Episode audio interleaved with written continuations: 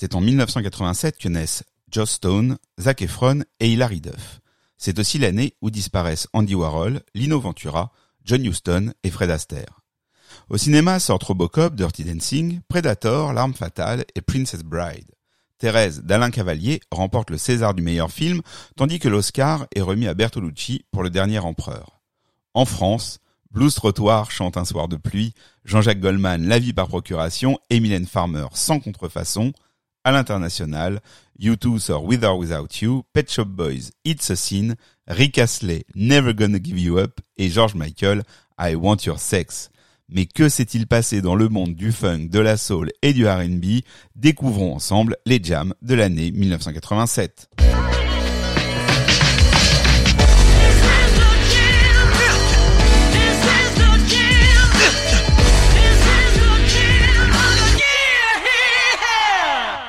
Belkacem Méziane, bonjour. Bonjour Monsieur Raphaël Melki, bonjour. Ravi de vous retrouver pour ce septième épisode. Ouais, c'est pas mal, sept. Hein. Septième épisode. Alors j'allais dire pour une année qui nous est chère. Bon, on pourrait commencer tous les épisodes en disant pour une année qui nous est chère, mais il faut avouer que 1987, euh, quand on a décidé de, de s'attaquer à cette année et quand on a commencé à lister euh, les, les, les morceaux euh, qu'il était possible d'évoquer, alors si à chaque fois c'est un casse-tête, là ça a été quand même quelques quelques moments de discussion, non pas euh, parce que on, alors je, non, on se querelle jamais, mais non pas parce qu'on a bataillé sur euh, ouais moi je veux celui-ci, moi je veux celui-ci, non mais plutôt parce qu'on voulait tous les deux quatre morceaux par mois quoi en fait. Donc c'était euh, c'était euh, c'était très difficile et puis parmi les artistes qu'on qu'on aime et qu'on a voulu aborder dans cette dans, dans cet épisode, il y avait à chaque fois trois quatre singles mastodontes où il était vraiment difficile de dire bon on prend celui-là plutôt que celui-ci. bon enfin on va le voir avec quasiment la totalité des artistes euh, dont on va parler euh, aujourd'hui. Euh, donc ça va être une belle émission. On a quelques quelques jolies versions de titres, parfois en version un peu longue. Donc on va rentrer ben, tout de suite dans le vif du sujet avec Jody Watley en janvier 1987 et son Looking for a New Love. Jody Watley, bon ben Jody Watley, en fan de funk, c'est quelqu'un qu'on aimait déjà beaucoup puisque membre de Chalamar. Tout à fait. Et puis euh, elle fait ce disque solo. Et donc ce disque solo, en fan de Minneapolis Sound, on était quand même euh, content de le recevoir puisque elle s'était accoquinée euh, euh, à la ville comme euh, comme au travail, quoi, comme dans sa, dans sa carrière professionnelle, avec André Simon qui était qui était quoi là non seulement l'acolyte de, de, de Prince mais mais quasi un demi-frère puisque euh, la famille euh, d'André Simon avait recueilli le jeune Prince euh, au moment où il avait quitté le foyer familial donc quelqu'un d'important quand on s'intéresse à la musique de Prince aux jeunes années de, enfin aux jeunes années de sa carrière mmh. et donc elle nous elle arrive avec un, un album éponyme qui est à tomber par terre tant en termes de compos que des clips qui étaient excessivement réussi euh, que de bon bah on peut pas on peut pas être insensible au charme de de, de, de Jodie Watley euh, ah, à ce moment-là donc euh, voilà je sais que nous sommes dans une époque où on n'a plus le droit de souligner quand quand une femme est belle, mais Jodie Watley ah, en 87, c'est une, c'est un assassinat de, ah, de, de, elle est incroyable quoi. elle est incroyable. Des guests dans cet album, George Michael, enfin bon, vraiment un disque, enfin un album qu'on qu'on vous recommande. D'ailleurs, bon, il y aura peut-être des évolutions dans les dans les prochains épisodes. On n'en parle pas encore, mais il va peut-être y avoir des évolutions puisque ben ce programme est vivant et donc il est normal que nous que nous le fassions évoluer. Euh, looking for a new love, Belkacem. Eh ben c'est que veux-tu nous en dire? J'imagine plein de choses. Alors il y a André Simon dans ce dans ce dans cet album. Il y a aussi euh, David euh, David, Z.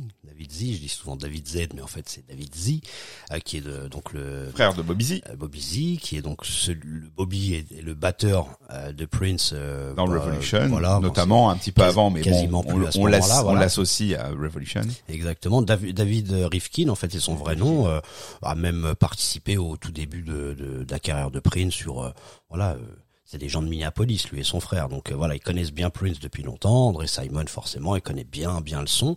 Et puis euh, Looking for a New Love, enfin tout, l'album même, hein, mais en tout cas particulièrement c'est le single qu'on a choisi pour janvier, euh, janvier 1987. C'est un c'est un condensé en fait de bah voilà de l'expérience euh, Minneapolis de, Minneapolis d'André Simone, euh, forcément parce que lui il est de là-bas aussi, mais euh, il y a il y a pas mal de sensibilités qui qui quand même convergent à ce moment-là, comme on avait discuté sur 91, même si c'est quelques années après, mais en 87 c'est vraiment l'apparition, la naissance de, bah, c'est la première année qu'on parle du New Jack Swing, donc on on a une femme qui vient d'un groupe de funk essentiel du début des années 80 qui s'appelle Chalamar, un des plus gros vendeurs de disques de l'époque.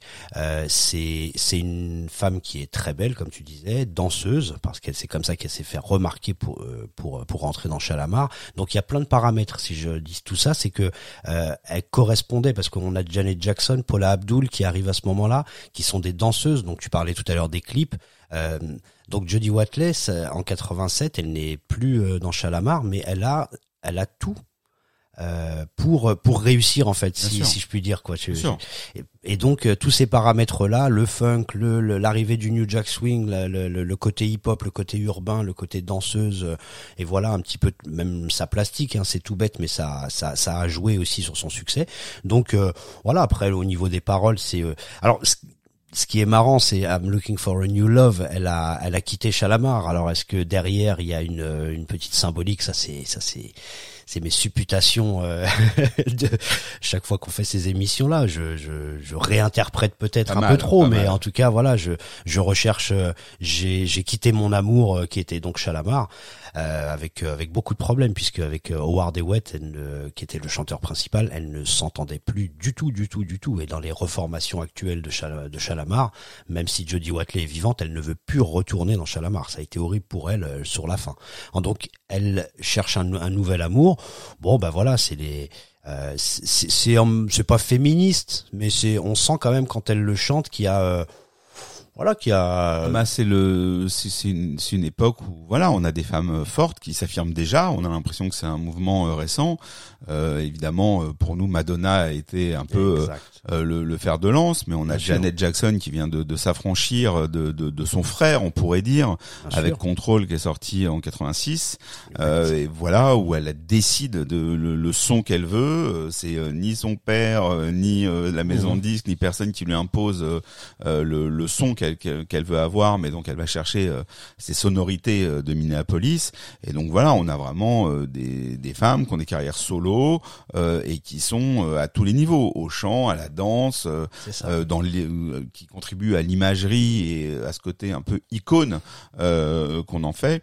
Et voilà, on a, c'est vraiment, comme tu dis, il y a, y a un à l'intérieur de ça, il y a un message, mais qui est un message comme quelque chose d'acquis finalement. C'est-à-dire que voilà, elles viennent pas euh, ni dire est-ce que je peux avoir ou ce serait bien qu'on ait. Non, non, elles ont. Non, elles ont, elles y vont quoi. Elles y vont et donc euh, voilà, je, je euh, il y a quelques, enfin quelques années avant, euh, The Gap Band euh, sortent le morceau Early in the Morning qu'on avait qu'on avait mis dans ce euh, dans, dans cette dans cette émission et c'est un peu la même chose quoi. Je, vais je vais chercher, je vais je vais sortir de chez moi. Enfin c'est je vais je vais je vais brancher. C'est moi qui vais choisir. C'est pas on va on va pas me choisir. C'est moi qui vais choisir quelqu'un. Enfin il y a voilà il y a toute cette symbolique. Au milieu des années 80, il y a il y a l'esprit aussi winner.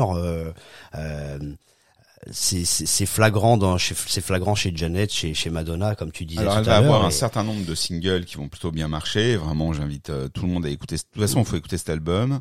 Euh, il y a le duo avec George Michael qui lui aussi voilà euh, est dans son époque aussi d'émancipation on va dire hein, puisque avec Faith il vient de voilà il, c'est l'album solo euh, hors Wham et euh, et donc il y a bon il y a plein de sonorités dans dans ce disque. C'est vrai qu'il y a une partie un peu Minneapolis avec euh, avec les titres d'André Simon. Il y a une petite incursion un peu Madonna-esque avec un des titres où voilà on sent qu'elle est elle est plus dans cette dans cette mouvance. Bon un album qui va bien se vendre hein, on est à 4 millions d'exemplaires. Oui c'est quand même pas mal. Donc c'est pas rien. Et il y a une autre partie de l'album qui est produite par le bassiste de, de Chic. De Chic bien sûr qui est Bernard Edwards. Et euh, c'est pas négligeable parce que euh, il y a quand même quatre ou cinq morceaux, si, si, mes souvenirs sont bons, il y a quatre ou cinq morceaux qui sont quand même produits par euh, bah, un des créateurs de la dance music des années 80, c'est-à-dire Bernard. On parle toujours de Nile Rodgers, mais euh, ce, ce bassiste a, a, énormément produit aussi lui-même dans les années 80. Donc elle, Oui, il y a une belle équipe. voilà. Et, et elle gagne, euh, elle gagne le Grammy de la, de la meilleure révélation. Et ça, c'est, euh, c'est ce que j'avais écrit en, en introduction d'une, d'une chronique. C'est, c'est, c'est malheureux parce que au même moment, il y a Terence Trent D'Arby, il y avait des vraies révélations. Et, et elle gagne ce prix-là. Alors euh, Ouais. certains l'ont trou- sont trouvé ça un peu injuste. Oui. Mais est-ce qu'elle est nouvelle artiste? Si, parce qu'elle avait besoin de.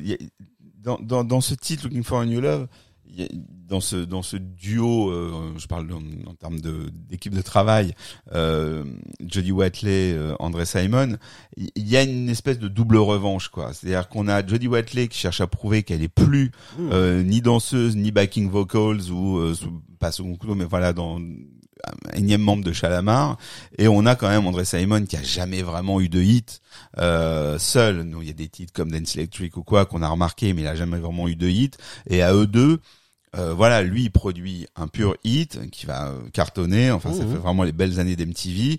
Et elle, euh, bah voilà, euh, moi je viens de la génération où je connaissais Jodie Watley. Et on me disait ah mais c'est la chanteuse de Chalamar parce que bon j'étais plus jeune pour avoir connu les grandes années de Chalamar. Mhm. C'est un groupe que j'ai euh, connu un peu rétrospectivement, on va dire.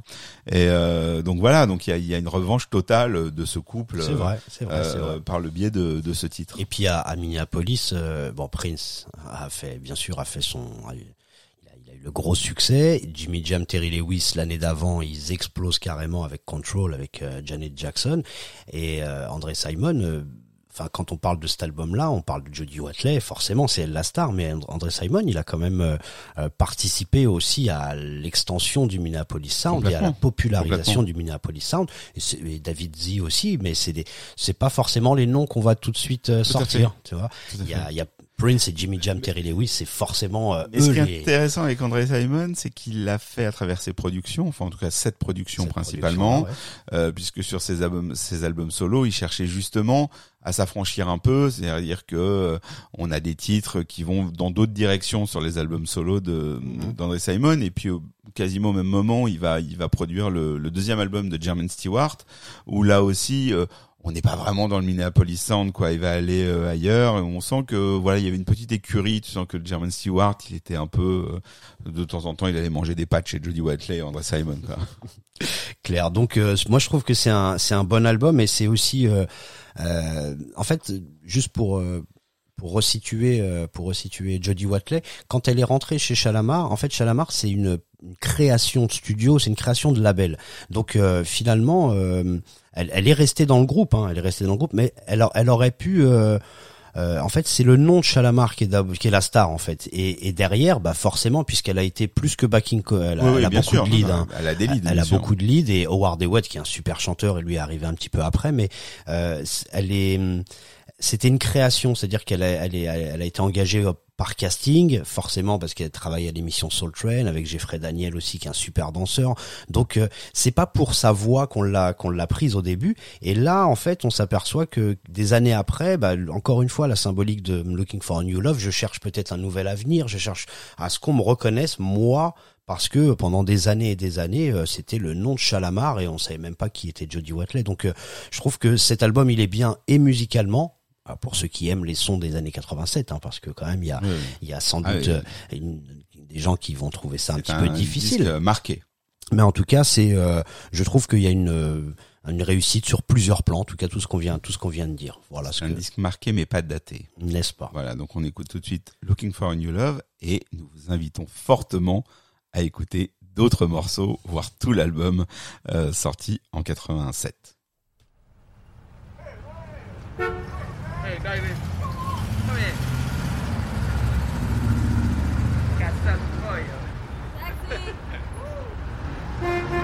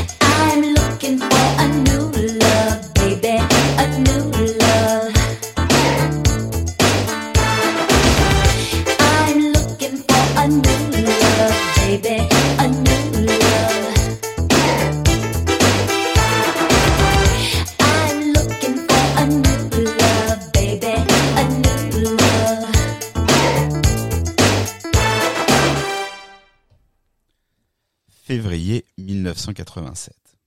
Il a fallu sept épisodes. Oui. Pour que l'on parle enfin de Prince. Alors, on en a parlé beaucoup. directement. directement. Qu'on choisisse en tout cas un morceau, un Il single. faut savoir que dans cet épisode, nous allons beaucoup parler de Minneapolis, mais pas complètement par choix. Je vois ceux du fond qui disent ouais, avec les deux là on les connaît. Non, non, pas forcément par choix, mais parce que on s'est aperçu, on le savait, mais là vraiment en, préparant l'émission, à quel point le son de Minneapolis euh, était prédominant et à cette époque, mais dans cette année 87 énormément, puisque à la fois euh, Prince continue de progresser dans son âge d'or et euh, les, les, collaborateurs qui volent de leurs propres ailes vont commencer à, à cartonner euh, euh, comme il n'est pas permis au niveau des charts et au niveau donc des, des, des productions euh, qu'ils vont sur lesquelles ils vont travailler. Donc c'est vrai que le- dans cette année 1987, Minneapolis est assez euh, est une ville qui est assez prédominante. Alors on l'a vu, on en parlait euh, dans, dans l'épisode précédent avec euh, d'autres studios, avec Stax d'un côté. Et bon voilà, donc c'est sûr que il y a des années comme ça. Et ce qui est dingue, c'est qu'on va parler de Prince avec Sign of the Time. Ouais. Et ce qui est impressionnant, c'est que on a une année 87 avec plein de morceaux qui sonnent Minneapolis Sound, avec des producteurs qui ont œuvré au son de Minneapolis. Mais ce qui est fou, c'est que Prince en 87, quand il sort Sound of the Time, il est pas du tout dans ce son-là. C'est-à-dire qu'il est, il est, il est déjà sorti, alors qu'on a plein de groupes qui viennent d'intérioriser le son de la ville, mais qui est déjà, déjà finalement le son qu'il avait il y a deux ans, voire il y a trois ans, voire il y a quatre ans. Et, il a fallu quatre ans pour qu'on pour qu'on ait ce son qui se popularise. Et lui, avec Sign of the Time, l'album et le single dont on va parler là, il est déjà ailleurs. Bah, il, est, il, a, il a toujours été ailleurs. En fait, c'est- après tu me corriges si je me trompe. Peut-être c'est une interprétation, mais euh, euh, en fait, de- depuis qu'il a commencé vraiment à faire ses, euh, à, produire, que ce soit The Time, j'ai l'impression, Après, il y a les, les auditeurs de Prince auront peut-être pas le même avis que moi, mais j'ai l'impression que justement ce ce côté Minneapolis Sound, pas caricatural, mais en tout cas euh, la recette, Marqué, ouais. la recette, il la, il l'abandonne petit à petit à partir de 82. Ah mais tu je suis complètement d'accord. Voilà. Moi je vais même plus loin si vraiment je on veut être dans la dans l'hérésie. Je trouve que le le Minneapolis Sound dont on est en train de parler, il a excessivement enfin, il se crée avec ses groupes satellites. Mhm. On l'a dans Love Bizarre, on l'a dans Glamorous Life Voilà. de, de Sheila on l'a dans, ouais. chez The Time, on l'a on l'a dans, dans les dans les productions et on l'a sur scène dans les jams à la Exact. Possess, C'est vrai. dans les jams de 86, etc. Et sur certaines phases B. Mais dans les albums, Parade, Mhm. c'est l'album donc où il y a Kiss et Girls and Boys. C'est pas un disque Minneapolis Sound tel qu'on l'entend. Around the World in a Day, donc qui est l'album qui est avant Parade et qui suit Purple Rain. On n'est pas dans un dans, dans- là-dedans. On l'est finalement dans le clip de America ou dans la version longue parce qu'à travers cette jam, on retrouve cette énergie euh, de Minneapolis. Donc je suis assez d'accord avec toi Ah ouais. le, le, le son qui vient de là-bas, et c'est pour ça que j'oublie jamais quand on aborde le, le, le- le Minneapolis Sound l'importance de Jimmy Jam et Terry Lewis et de Jesse Johnson, Bien sûr. euh, et donc là comme on vient de l'entendre d'André Simon, euh, parce que euh, il a été popularisé beaucoup plus à travers des artistes satellites que par Prince lui-même. Voilà. Mais Prince a mis Minneapolis sur une carte. Ah oui, ça c'est donc clair. voilà. Non, non, donc là, euh, notre, notre propos c'est pas de ouais, dire non, qu'il fait pas, Non, mais en tout cas, je, moi, je mais je suis d'accord avec toi. J'ai j'ai- ressenti ça dans sa euh, juste la petite parenthèse. Tout à l'heure on parlait de Jolly Watley. Elle a d'abord travaillé avec Jess, Jess- Jesse Johnson avant de travailler avec André Simon. C'est marrant, c'est marrant. hein, les- Et il y en a une autre qui a fait ça. Et il y en a d'autres ouais, qui, ont- qui ont fait qui ça. qui vont exactement. arriver. Alors, c'est bien parce qu'on se demandait si on allait faire long sur Prince. On commence par des parenthèses. Oui. On est très très mal barré, euh, Belkacem. On est très très mal barré. Euh, 87, hum, Prince à ce moment-là, donc a conquis l'Amérique, euh, mais on sent qu'il est excité par la, la conquête de l'Europe puisqu'il n'a pas pu conquérir l'Europe. euh, de scéniquement parlant avec euh, Purple Rain, il l'a fait euh, plus tard, donc avec euh, l'album précédent, Parade, Mhm. où il arrive euh, au Zénith en 86 pour la France, si on prend une vision un peu plus proche de nous. En 87, il est attendu vraiment en France et en Europe comme le Messi. Il va faire quatre Bercy, je sais bien, euh, ou Ac- Accor Hôtel Arena aujourd'hui. Euh, mais 4 Bercy, euh, à l'époque, c'est colossal de faire 4 Bercy. Hein. Les artistes qui font 4 Bercy, c'est vraiment des, des, des, des, des- les mastodontes de, de cette époque. Euh, les planètes sont alignées. Euh, la critique trouve que Prince est génial, le public trouve que Prince est génial, la hype trouve que Prince est génial. Euh, et ça c'est rare hein, parce que généralement c'est des choses qui sont décalées. Mhm. La critique aime pas ce que le public aime. Oui, Quand le grand public Ouais, a acquis un public, euh, un artiste, la hype se détache. Et là, pas du tout. Là, on a vraiment le l'alignement euh, total. Tout le monde est d'accord pour dire que ce mec est un génie. Et il arrive avec ce, ce double album qu'on n'attendait pas, euh, avec un avec un nouveau groupe, avec un nouveau look, Mhm. avec un, un clip qui ne qui ne le laisse pas apparaître puisque c'est un clip où le- les paroles de la chanson vont défiler. Et on découvrira, euh, on, on a un peu d'infos à cette époque, mais on découvrira en se penchant sur l'histoire qu'en fait ce, ce disque est euh, la conclusion de trois projets avortés. C'est ça. C'est c'est pour ça que je Pour aller vite. Voilà. Alors, si vous voulez pas qu'on aille vite, non non auto-promo. On fait souvent l'auto-promo des excellents livres de Belkacem Méziane Ah. qu'il faut lire. Mais je ne peux pas m'empêcher de faire l'auto-promo de Violet, un bien autre sûr. podcast que je vous invite d'écouter, puisque nous avons dû traiter Sign of the Time en deux épisodes de plus de trois heures chacun. Donc c'est vous dire qu'il va, on va faire un condensé.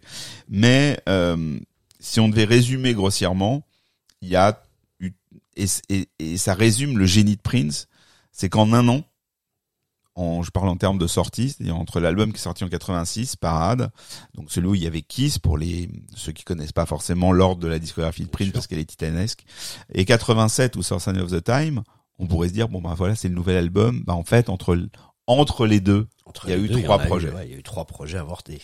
Donc c'est c'est c'est euh, moi je je le vois comme une compilation en fait euh, le Sign of the Times parce que, finalement. bon, hein.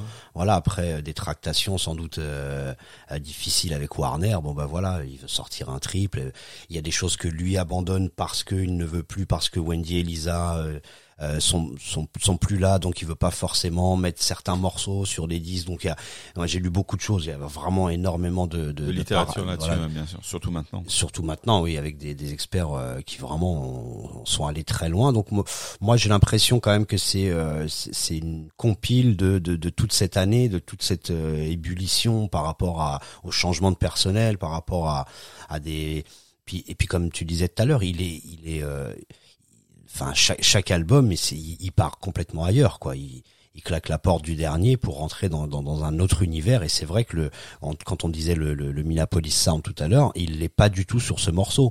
On l'entendra peut-être, on l'entendra dans l'album sur certains. Il y a des traces de Minneapolis. Vraiment, c'est le, c'est c'est quand même euh, chez lui et c'est quand même lui le roi là-bas. Mais euh, c'est vrai que ce morceau Sign of the Times où il y a euh, où il y a une, un, un esprit aussi, un, euh, quelque chose qu'on qu'on relevait pas chez Prince euh, avant euh, avant Sign of the Times, c'est son côté militant ou en tout cas conscient ou comment on peut dire politique. euh, Enfin voilà, quelqu'un qui dénonce ou en tout cas qui, qui, qui met la lumière, en tout cas sur les problèmes. Je sais pas si on peut dire qu'il dénonce à cette époque-là, mais en tout cas il a il a euh, au milieu des années 80, on s'aperçoit que bah voilà, on est à, à la course à l'armement, qu'on est euh, dans toujours dans les histoires de gangs qui commencent à devenir euh, euh, limite une euh, un- quelque chose que dont, dont les ghettos euh, vont vont, vont vont plus que se satisfaire, mais en tout cas se faire une identité claire, même si depuis les depuis des, des- des décennies les ghettos dans les enfin les, gangs dans les ghettos c'est quelque chose, mais à partir de 87 et les films comme Menace to Society etc, on voit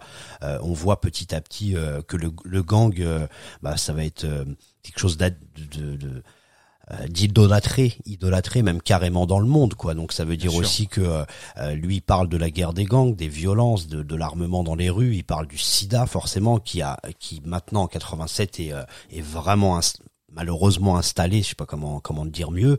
Euh, C'est-à-dire en 83, on, on se demandait qu'est-ce que c'est cette nouvelle maladie avec un petit nom, avec un, comme il le dit lui-même dans les paroles. Et là en 87, on est vraiment euh, euh, face à une, une pandémie qui est, qui est bah voilà qui est, qui est malheureusement encore là aujourd'hui et euh, donc c'est tous ces problèmes. Il, a, il avait déjà dénoncé euh, la, la course à l'armement sur Ronnie Talk to Russia, par exemple, où il demandait à Ronald Reagan de se calmer un petit peu et d'aller voir les Russes, euh, parce que sinon on allait tous crever. Dans Party Up, on veut pas aller à la guerre. Enfin, il y a, il y a des, il y a des traces comme ça et tu les connais.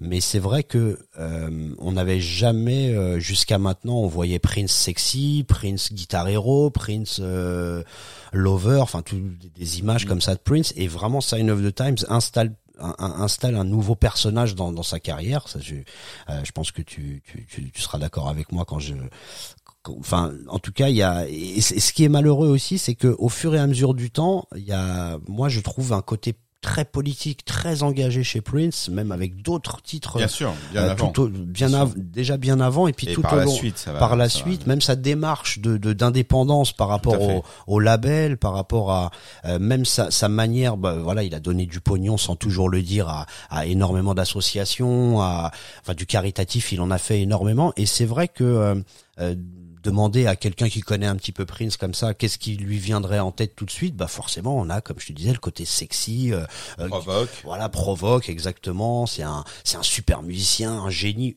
Et, et, et on a rarement ce côté, on, on, Oui. on le laisse à Curtis Il y a Mayfield, deux choses qui sont toujours négligées euh, chez Prince, c'est la qualité de ses textes et vraiment ça fait partie de notre mission dans dans, dans le podcast euh, Violet Euh, et aussi surprenant que ça puisse paraître la voix. Prince, quand euh, les gens te, évidemment que quand tu parles de Prince et que tu dis, euh, que tu parles de sa voix, les gens te disent ah oui il chante très bien. À l'inverse, quand tu parles avec des, des gens lambda un peu des grands chanteurs euh, de funk ou noirs américains ou quoi que ce soit, on n'y pense jamais. Il est jamais dans le top 10 des gens listés. Alors que c'est quelqu'un qui a eu de cesse de, de progresser à ce niveau-là, euh, qui chantait très bien tôt et qui chante Oui. toujours mieux au fur et à mesure, de, de- enfin au fil du temps. Et, et à force de mettre en avant le côté euh, multi-instrumentiste, euh, les 27 instruments, le guitar héros, le super pianiste, euh, le bon batteur et j'en passe, on oublie que ce mec chante de manière absolument unique, même dans la même dans la manière d'appréhender cette musique et même par rapport à l'histoire. Prince par exemple n'est pas quelqu'un qui fait des vibes, tu vois. Non. Alors que on- voilà, c'est quand même Mhm. monnaie courante dans dans la musique auquel il est rattaché trop rapidement. Il est jamais là-dedans. Il est jamais dans la démonstration. Il va, il y a très peu de titres, euh, voire pas. Ouais, il y a vraiment très peu de titres. Il peut se compter sur le doigt d'une main où il va s'amuser à aller tenir la note. Tu vois, il est pas là-dedans alors qu'il pourrait. Non, il est pas là-dedans, il, mais il a exploité même sa voix de manière il y a très très d'autres formes de atypique. prouesse. En Voilà, et les prouesses sont ailleurs. les prouesses sont ailleurs parce que euh, euh, réussir à, à chanter dans des très aigus avec Exactement. une avec une, une force et, et, et, et pas sur euh, une mesure hein, sur euh, sur des longs moments comme ça c'est voilà c'est d'autres prouesses des choses que que qu'on n'entendait pas chez d'autres gens alors ce ce qui est euh, rigolo quand tu parles de, de sa voix, c'est que dans, dans Sign of the Times, c'est c'est Ah bah là, il va il va jouer avec. Là, il va jouer avec quoi. Et, et, et il chante pourtant. Il parle. et- Enfin, c'est pas du rap. Non. C'est c'est pas du slam ou du spoken word comme on dit euh, souvent chez Gil Scott Heron ou d'autres.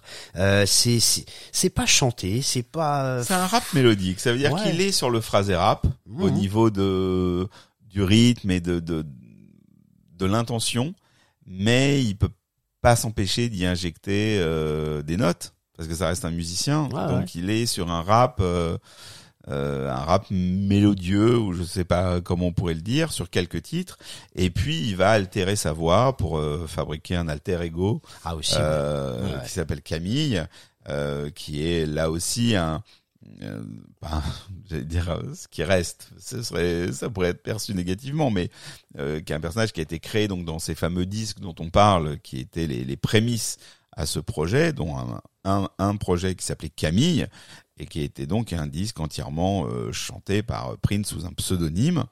euh, il y a des morceaux. avec un effet et ces, Voilà. ces morceaux sont arrivés sur euh, sur Purple Rain et euh, sur Sign of the Time n'importe quoi et sont crédités euh, comme euh, ayant Camille. Camille aux vocals. Voilà, Et donc, If I Was euh, Your voilà. Girlfriend, pour ceux qui veulent euh, euh, écouter, c'est voilà, c'est c'est des c'est des titres qui font vraiment partie de de de, de, de son histoire, bah, de, sa son légende histoire, de et de la force évolution, de ce voilà, disque. exactement. Alors attention, hein, pour euh, alors franchement, si parmi vous il y a des gens qui vont suite à cet épisode découvrir Son of the Time, on vous envie. Ouais, on va même pas vous taquiner, on vous envie parce, Ouais, que, parce que des claques, on en prend plus trop souvent aujourd'hui, donc euh, allez-y. Euh, quand on parle de compilation, euh, c'est parce que on, on- on connaît l'histoire et qu'on sait la manière dont euh, certains titres ont été euh, composés, à quel moment. Euh, néanmoins, on est en face d'un album hyper cohérent. La magie de Sign of the Time, c'est d'être un, un disque où vous allez entendre chaque titre dans un registre différent et en même temps être dans un disque qui est cohérent. Et ça, c'est vraiment invraisemblable. C'est ça, c'est que le, le, le terme de compilation, il est pas du tout, euh, on n'est pas, c'est pas un best-of entre compilation et best-of. Ouais. Faut vraiment faire la différence. C'est-à-dire que c'est aussi le résultat d'un d'un travail et d'une évolution entre. Enfin, c'est tellement rapide. Il, il, il- je sais même pas. Faudrait vérifier les dates, mais il vient de finir la tournée à euh, au Japon euh, de parade et il est déjà sur des des, des, des folies. Donc euh, dire que c'est une compilation, ça veut pas dire que c'est à la va-vite. Il a pris des morceaux comme ça. C'est pas comme ce qu'il fera dans les années 90 Exactement. avec certains Avec certains disques. certains disques où il va justement piocher dans son euh, dans Son coffre pour faire Mm. enfin pas pour faire plaisir à Warner mais pour euh, à- à- à assumer le, assurer le, le contrat. Contrat. Donc là c'est une compilation de et puis il y a, il y a quand même Wendy et Lisa euh, sur un sur un titre qui est live. Donc il, il- ça veut pas dire qu'il a il a tout viré euh, mais il a il est en train de se reconstituer quelque chose de complètement nouveau. Et c'est vrai que euh, c'est vrai que ce, ce titre là encore une fois bon, ça a été un hit à cette époque là mais il est il est c'est c'est- après Kiss parce que le, le, le C'est hit d'avant c'est Kiss et Girls and Boys C'est ça. et il arrive l'année d'après avec ça, on voit pas la tête de Prince, on voit des mots marqués euh, avec, euh, on sent bien qu'il y a une urgence, qu'il y a un truc. Putain, Il est en train de nous dire quelque chose là. Waouh, il va se passer. Donc c'est c'est euh, pour Et puis le single sort avant l'album. le single. Il n'est pas sur la pochette. Euh, alors il y a une ambiguïté parce que c'est une femme qui tient un cœur, euh, qui masque son visage. Alors on se posait la question est-ce qu'il a osé euh, l'androgynie jusque là Bon alors évidemment bon, ça c'était les, les les les questions de l'époque. On était un peu plus naïfs et on avait envie on absolument que Prince on n'avait pas les très, infos. euh, sulfuré. On n'avait pas les infos. Et donc l'album est pas encore sorti. On reçoit ce single et pour les curieux euh, qui tournent leurs 45 tours, leur maxi 45 tours, ils se trouvent en face d'un d'un d'un titre qui ne sera pas sur l'album, un inédit, comme ils faisaient souvent sur les les phases B, qui s'appelle La La La I I. Et là, on est encore plongé dans un univers. euh, Moi, je veux, faut pas qu'on parle de ce morceau. c'est, c'est l'un de mes titres préférés de, de. C'est une des- folie des furieuse. années 80. Enfin, je, l'ai- je l'ai réécouté l'autre jour parce que, enfin, je l'écoute une fois de temps en temps, mais je, l'ai réécouté l'autre jour euh, consciemment, si on peut dire. Et il y a trop de parties et il se Ouais. passe, il y a, il y a, il y a pas de longueur. Non, et Il chaque fait- partie est folle. Ouais, il fait Ouais. 10 minutes, je crois, un truc comme la ça. version euh, C'est c'est euh, vraiment ce, ce titre est superbe et et c'est ça aussi c'est marrant que un titre sombre comme Sign of the Times. Donc on on se demande si il avait inversé s'il avait mis la la i la la la i en première euh, en première face et qu'il avait essayé de le vendre comment euh, alors que celui celui-là je pense qu'il a été aussi remarqué parce que on comme je disais tout à l'heure je, je pense que vraiment les, les gens ont été euh, étonnés de prendre Prince dans un, un- enfin avec un côté un petit peu plus sérieux et voilà euh, Il y a une espèce de simplicité, c'est-à-dire qu'on peut pas passer à côté de ce qu'il chante, parce Mm. qu'on a quand même cette euh, cette rythmique et cette orchestration derrière qui est euh, qui est complexe mais qui est assez light. Mhm. Et donc, euh, ben voilà, tu euh, d'un coup t'avais la voix de Prince qui venait te, te percuter. À noter euh, vraiment vraiment pour ceux qui sont pas euh, des, des, des habitués euh, que hum, la version euh, deluxe est sortie l'année dernière et que parce que Belkacem parlait de compilation euh, dans cette version de luxe, vous trouvez 45 morceaux inédits de la même époque. Et ce qui est intéressant, c'est que là, pour le coup, dans les 45 morceaux inédits, il y a des choses qui, voilà, on sent que bon, on est sur des morceaux qui auraient pu être dans le disque, et puis des morceaux qui vont très très loin. Et, et l'intelligence de Prince, c'est vraiment euh, dans la sélection des titres, parfois dans le, les changements d'arrangement de certaines versions qu'il a gardées pour l'album, on voit que vraiment euh, c'est un travail d'orfèvre. Je rappelle une autre chose qu'on oublie souvent, c'est l'âge de ce garçon. Euh, quand ce disque sort, il n'a pas 30 ans. non, il n'a pas 30 ans. Et quand il le fait, euh, bah pareil quoi. Et euh, une autre une autre chose aussi, c'est le travail le travail du, son, le travail du son parce que celui de l'album d'avant, il y a des cuivres, il y a des violons. Euh, Il y, a, y a des voix, etc., etc. Là, dans ce morceau, parce que tout ne, ça, ça correspond pas à tout l'album, ce que je vais dire, mais dans ce morceau, il travaille sur boîte à rythme et sur un clavier qui est ultra important pour les années 80, Et c'est le Fairlight. Le Fairlight. Euh, je sais que euh, je sais qu'il y a, enfin, en tout cas, ma femme qui va écouter, elle, elle sait de quoi je parle puisque euh, elle travaille, euh, elle travaille chez les représentants originaux de Fairlight en France. Voilà, et ça fera bien. sans doute plaisir à Denis parce que il- voilà, vous ne savez pas qui c'est, mais en tout Non, cas, Denis, ça- Denis était l'importateur, euh, l'importateur du Fairlight, le premier importateur en France du, du Fairlight. Et donc c'est un, c'est un clavier qui a énormément servi pour euh, pour euh, pour Thriller, pour les albums de Stevie, euh, pour aussi Peter Gabriel. Enfin, on l'entend dans énormément, énormément c'est de. une révolution. C'est une révolution qui fait séquenceur, sampleur, alors euh, des des des, euh, des possibilités rudimentaires par rapport à ce qu'on a aujourd'hui. Mais à l'époque, à l'époque, Fairlight et Stevie Wonder, il y a des vidéos où il fait carrément les démos de, de, de ce clavier. Donc c'est et puis ce qui est marrant, c'est que Prince euh, sur ce morceau va pas trafiquer les sons, il va prendre les les les les, euh, Les sons d'usine. Mhm. Et Donc ce qui fait qu'il y a certains sons qu'on pourra retrouver euh, euh, dans d'autres albums. Là, j'ai pas listé forcément, mais en tout cas, je, euh, on peut tomber des fois sur des ah ouais, des- le son des cuivres, c'est le même que Sign of the Times. Mais c'est c'est c'est étonnant pour un, un monsieur comme lui qui était toujours en recherche et tout et, et, et qui qui bah, qui qui se laisse à cette simplicité. Peut-être parce que derrière il y avait un texte plus costaud et qu'il y avait une Mhm.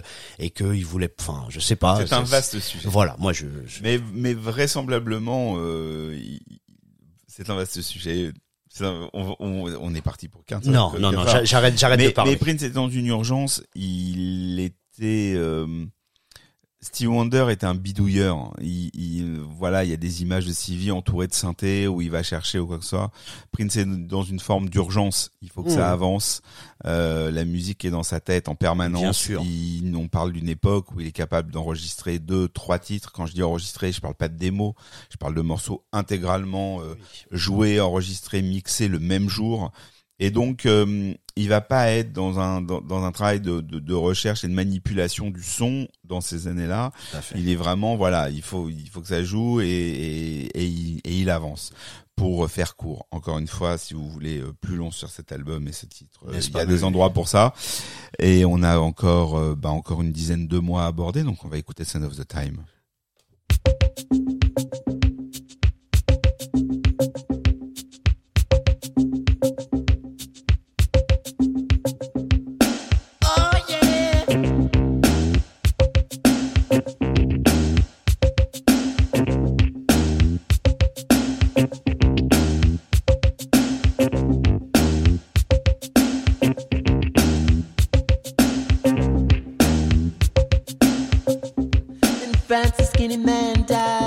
Big disease with a little name. By chance, his girlfriend came across a needle, and soon she did the same. At home, there were 17 year old boys, and their idea of fun is being in a gang called the Disciples High on Crack, toting a machine gun.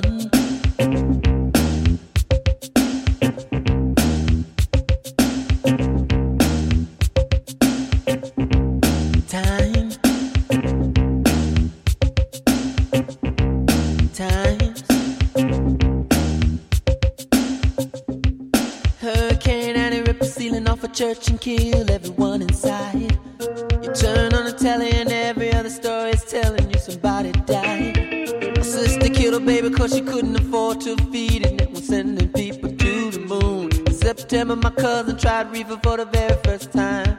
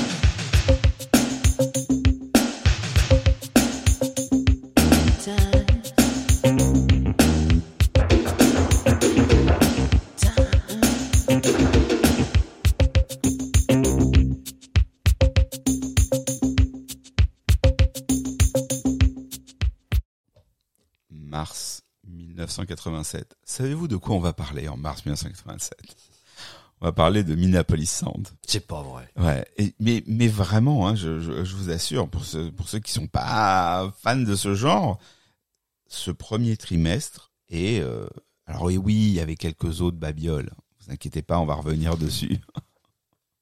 J'ai pas dit que Michael Jackson était une babiole, me regarde Ah pas non. comme ça. Bon, certes, il y a d'autres choses, mais euh, mais mais mais vous allez voir là, on va aborder des choses, des artistes qui ont compté, enfin, des producteurs qui ont compté et qui ont contribué à ce son, puisqu'on va parler des fameux Jimmy Jam et Terry Lewis pour le titre Diamonds du trompettiste Herb Alpert, issu de l'album Keep Your Eyes on Me. Tout à fait. Un trompettiste, donc on est en train de d'en discuter là en Tout à fait. pendant, pendant En qu'on off. écoutait en, en off. Ah ouais, j'adore dire On ça. disait tout le bien qu'on pensait de Herb Alpert. Bah oui, alors c'est un, un trompettiste euh, des années 60 qui a monté un groupe assez particulier qui s'appelle Tijuana Brass euh, Brass Band ou Brass Tijuana Brass tout simplement, euh, et qui, est- qui était dans les années 60 un des trompettistes les plus, enfin qui vendait le plus, un des shows. Même le Tijuana Brass, c'est un- euh, c'est quelque chose qui était inspiré des mariachis mexicains où il a mélangé un peu de pop, un peu de jazz et, et c'était euh, enfin, c'était pas génial, mais en tout cas ça a, ça a plu énormément. Ça a vendu, hein. Ça a vendu énormément. Euh, et donc euh, ils étaient alors deux trompettistes, un trombone et puis derrière un groupe euh, un groupe rythmique et il, fe- il, il y avait des des petites prouesses en termes de, de trompette donc voilà comme euh, quand on écoute la trompette euh, jouée par les mariachis mexicains y a, voilà ça, ça va un petit peu vite quoi. Il, y a des traits euh, voilà il y a de la technique quand même. Et donc il a il a évolué avec ce groupe jusqu'au jusqu'au début des années 60 où il a créé il a créé avec un monsieur qui s'appelle Jerry Moss un label qui s'appelle A&M On en a acheté des disques de chez A&M à cette époque-là. hein. Enfin, à autre époque. exactement, qui ont été très importants pour euh, pour le euh, diffuser le R&B dans les Ouais. années euh, fin 80 début 90. Donc euh, Albert and Moss, ça faisait A&M, voilà. Et euh, bon alors j'ai noté quelques noms Burt Bacharach, euh, des Carpenters, euh, Sergio Mendes, Quincy Jones, Gino Vanelli, euh, euh, dans le jazz euh, Wes Montgomery ou Paul euh, ou Paul Desmond, voilà, c'est des product c'est des, des des gens qui ont euh, signé chez A&M, donc c'était pas un petit label, euh, c'est un label au, à- voilà, il y a eu- au niveau international, c'est un, un label qui compte A&M et A&M jusqu'au jusqu'aux années 80 et lui il a continué, il a fait des albums. Alors moi, moi ce que je disais quoi, c'est que quand j'écoute euh, Herb Alpert, enfin j'écoute jamais Albert Herb Voilà, pour Alpert, commencer. déjà Mais quand pour le travail, Mais tu quand- quand, quand pour mes recherches sur j'écoute, euh, c'est vrai que le niveau de trompette était costaud euh, dans les années 60. Voilà, il- c'était un bon trompettiste, on peut dire, hein, pas pas. euh, J'y mets à côté de Freddie Hubbard ou Lee Morgan, ça n'a rien à voir. hein. Quand euh, on parle des, des, des, des boppers de l'époque, c'est c'est pas de ça que je parle. C'est que techniquement, il est, il a fait du classique, etc. Donc on, on sent que le mec euh, joue de la trompette, quoi. Mais quand on arrive là à la fin des, des, des années 80, où il va euh, euh, bah, collaborer avec Jimmy Jam et Terry Lewis, on sent que il a été, on sent qu'il a été producteur pendant des pendant des années et qu'il s'est bien plus occupé, en tout cas, de sa carrière de producteur et de patron de label, euh, même Que de son si- instrument. que de son instrument. Et il a, euh, il a eu en 79 euh, ou 80, un truc comme ça, un, un gros, un gros hit qui s'appelle Rise, qui est un peu euh, du jazz funk. Plutôt pour la radio quoi. C'est pas euh, c'est pas comme je disais c'est pas les les grosses productions de jazz funk qu'on a pu passer ici. Donc euh, c'est sympathique c'est pas euh, c'est pas faux. Il y a il y a, il y a quelque chose mais il y a quelque chose d'un peu trop mainstream un peu Alors, trop mainstream Les gens qui nous écoutent vont se dire, mais alors, euh, bon, ben, vous êtes sympa, les gars, mais avec tout ce qui est sorti en 87, pourquoi euh, vous, vous, vous parlez de Diamonds? Ben, On parle de Diamonds parce que, encore une fois, euh, dans, dans, dans, dans ces épisodes, il y a beaucoup de nous. Il y a euh, à la fois, euh, bah voilà, ce que, ce que Belkacem a glané dans toutes ces années à la fois de recherche pour ses livres et puis euh, en tant que musicien. Et puis il y a aussi euh, le, le, le souvenir. Moi ma partie c'est aussi de, de dans les années que j'ai vécues parce que bon pour 68 et j'ai plus de mal. Mais mais pour les années que j'ai vécues euh, moi tout ce que vient de raconter Belkacem euh, bah je j'avais pas ce genre d'infos à ce moment-là sur la vie de Herb Alpert mais on a vu apparaître un clip qui, euh, pour nous qui aimions ce qui venait de Minneapolis et pour nous qui aimions un peu ce qui pouvait graviter plus ou moins autour de Prince, était un clip dingue. Parce que d'un coup, on avait euh, une partie de l'écurie princière qui était dans un, qui était propulsée dans un autre monde avec ce clip on retrouvait Jérôme Benton euh, dans le rôle de Jérôme Benton, donc qui était l'acolyte de Maurice Day euh, à l'intérieur du groupe The Time et qui était aussi euh, le compagnon de Prince dans son deuxième film Under the Cherry Moon. Et donc il y avait cette personne ô combien euh, dans notre esprit euh, proche de Prince qui était dans ce clip, puis d'un coup euh, Jimmy Jam et Terry Lewis, Jelly Bean Johnson, le, le- le batteur de The Time. Donc d'un coup on avait une espèce de- d'écurie princière qui était euh, projetée là-dedans. Et puis euh, ben euh, sur l'instrumental de base de Diamonds euh, la voix était euh, celle de Janet. Celle Janet Jackson euh, principalement. Il y avait Lisa Keys aussi mais aussi, qui est une, mais voilà, une choriste, une choriste régulière important des que bah, c'était la, la personne qui prêtait sa voix à quasiment euh, tous tous les tests de, de Jimmy, Jam et Lewis. c'est clair. donc c'était euh, c'était c'était effectivement quelqu'un de moins connu mais d'important euh, dans ce dans, dans cette prod. Et Janet nous on, on, l'avait un peu euh, marié au son de, de Prince parce que bah voilà produite par deux anciens de The Time par ses producteurs euh, voilà dont on a déjà euh, beaucoup parlé donc on va pas revenir dessus. Mais pour nous voilà Janet elle était un peu dans notre camp Mhm. et donc d'un coup ce titre, j'ai beaucoup dit d'un coup, euh, je vais euh, retirer ce, ce, ce tic euh, très vite.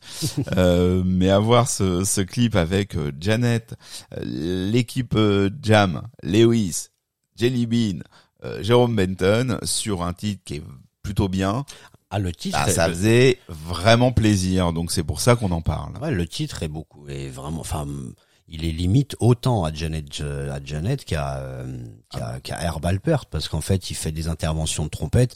Alors, euh, je critique pas plus que ça, parce que quand même, on, on l'a mis et qu'on l'aime bien. Enfin, en tout cas, moi, Ouais, j'ai- beaucoup toujours, d'ailleurs, j'ai toujours aimé la version du clip. C'est à celle, celle qu'on a choisie. plus ou moins celle qu'on va mettre parce que euh, il y a ça c'est le dance mix il y a eu il y a eu alors ça c'est incroyable quand j'ai commencé à Ouais, il y a des regarder maxi. oh, oh, il y a des maxi avec des des dub mix et tout ce que tu veux donc euh, là c'est Oh, quand t'as ton label, tu fais ta vie quoi. Exactement. Et puis, et puis euh, c'est aussi euh, une période où euh, bah, ça a commencé à se multiplier aussi les Bien mix, sûr, quoi. bien sûr. Et dans les dans les prods R&B de l'époque, ça a commencé énormément. Et puis Prince quelques années. euh, Mm. Enfin, c'est même là qu'il commence à, à réfléchir à ces euh, à toutes ces tous ces toutes ces déclinaisons. Ouais, mais il est dans des déclinaisons, alors que les artistes R&B de cette époque-là, ils font vraiment des maxi avec 4-5 versions euh, et, Mhm. et vraiment des maxi. euh, nous, on les achetait en tant que fans, mais ils étaient souvent vraiment à destination des DJ. T'avais euh, Oui. l'instrumental, t'avais l'acapella, t'avais le dub. Euh, qui est bon, euh, qui dans le funk euh, de ces années-là a toujours été un, un truc particulier parce que le dub on le connaissait bien en reggae et dans, ouais. dans ce genre de choses, mais les versions dub euh, des titres Mhm. funk de, de, de ces époques-là, on était content de les avoir, mais euh, ça servait vraiment aux DJ quoi. Ouais, ça servait au DJ. Et puis la version originale de l'album, euh, je la trouve euh, beaucoup, enfin inférieure par rapport à ce qu'on va, ce qu'on va écouter. Euh, le clip est marrant aussi. Le clip est fun. C'est Jérôme Benton avec son garde du corps qui, qui demande au DJ de mettre euh, de mettre le morceau d'Herbal Peart. Alors ce qui est ce qui est incohérent puisque en fait quand il rentre dans la boîte, il y a déjà le morceau Ouais, qui est joué, c'est euh, n'importe quoi. Il veut rien dire ce Bon, truc. en tout cas, voilà, il le force euh, euh, par euh, et donc à 3 heures ou 4 heures du matin, il y a plus personne dans la boîte, il reste trois quatre danseurs et puis finalement le DJ le met parce qu'il cède euh, à, la pression, menaces, à l'horrible voilà, pression. à l'horrible pression. Ce clip est d'une tension incroyable. Ex- Exactement. Et donc euh, finalement tout le monde revient sur le dance floor et puis Herb Alpert qui est euh, qui est euh, voilà qui est sur un contre un mur qui prend sa trom Jérôme Benton lui lance sa trompette et il joue. Donc euh, c'est Voilà, moi je voilà, j'ai jamais euh, et et et la fausse Janet arrive en voiture. et la fausse Janet, exactement, parce que c'est aussi un, un truc du clip, c'est que c'est pas vraiment elle, mais euh, qui, mais pendant très longtemps, c'est pour moi Ah bah, c'était pour elle. moi, c'était elle Ah bah, aussi, pour hein. moi c'était elle. Ah non, je, je, je le dis clairement. Donc euh, c'est pas, c'est, c'est moi c'est pas pour Herb sosie. Alpert que, euh, que que j'aime ce morceau, c'est pour vraiment pour la prod, c'est pour la prod d'abord de Jimmy, de Jimmy Jam et Terry Lewis, c'est pour Janet, la, la voix qu'on reconnaît clairement, et puis pour moi je, l'associe d'abord à Janet Jackson plutôt qu'à Herb Alpert. Euh, moi j'avoue clairement que j'ai pas écouté euh, cet album. Toi tu me parlais de l'album tout à l'heure, moi j'ai pas écouté tout l'album, je connais que ce morceau de euh, qui a été produit par par Jamie Lewis. Et il y a euh, il y a aussi le le, le fait que euh, euh, Bien sûr, ils ont fait contrôle juste avant, mais mais euh, à partir de contrôle justement, on accepte, enfin, euh, c'est pas c'est pas le, le mot, mais euh, euh, le, le monde est, est prêt maintenant à avoir des des prods Minneapolis, c'est-à-dire le top 50 de base et euh, celui-là était euh, était quasiment euh, numéro 1 voilà, euh, attendez, numéro 5 US et numéro 1 R&B et dance. Il obtient le Grammy de la meilleure prestation R&B instrumentale, voilà. Donc ça veut dire quand même que les, que les prods Minneapolis qui étaient peut-être un peu plus pour les pour les aficionados au début des années 80, là elles deviennent carrément voilà pignon sur rue mainstream ce qu'on veut.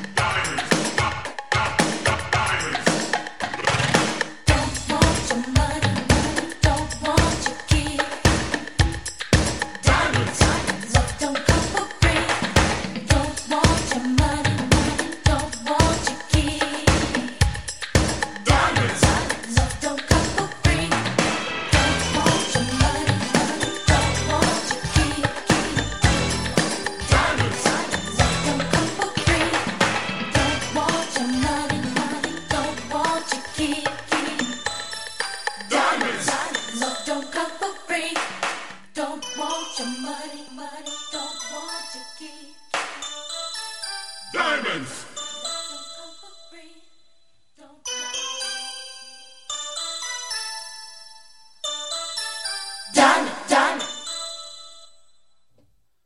Auriez-vous un petit ajout euh, sur Diamonds Je suis vraiment navré. Non, ben non, je suis vraiment navré. Non, en, en fait, plus, chez euh, toi ici.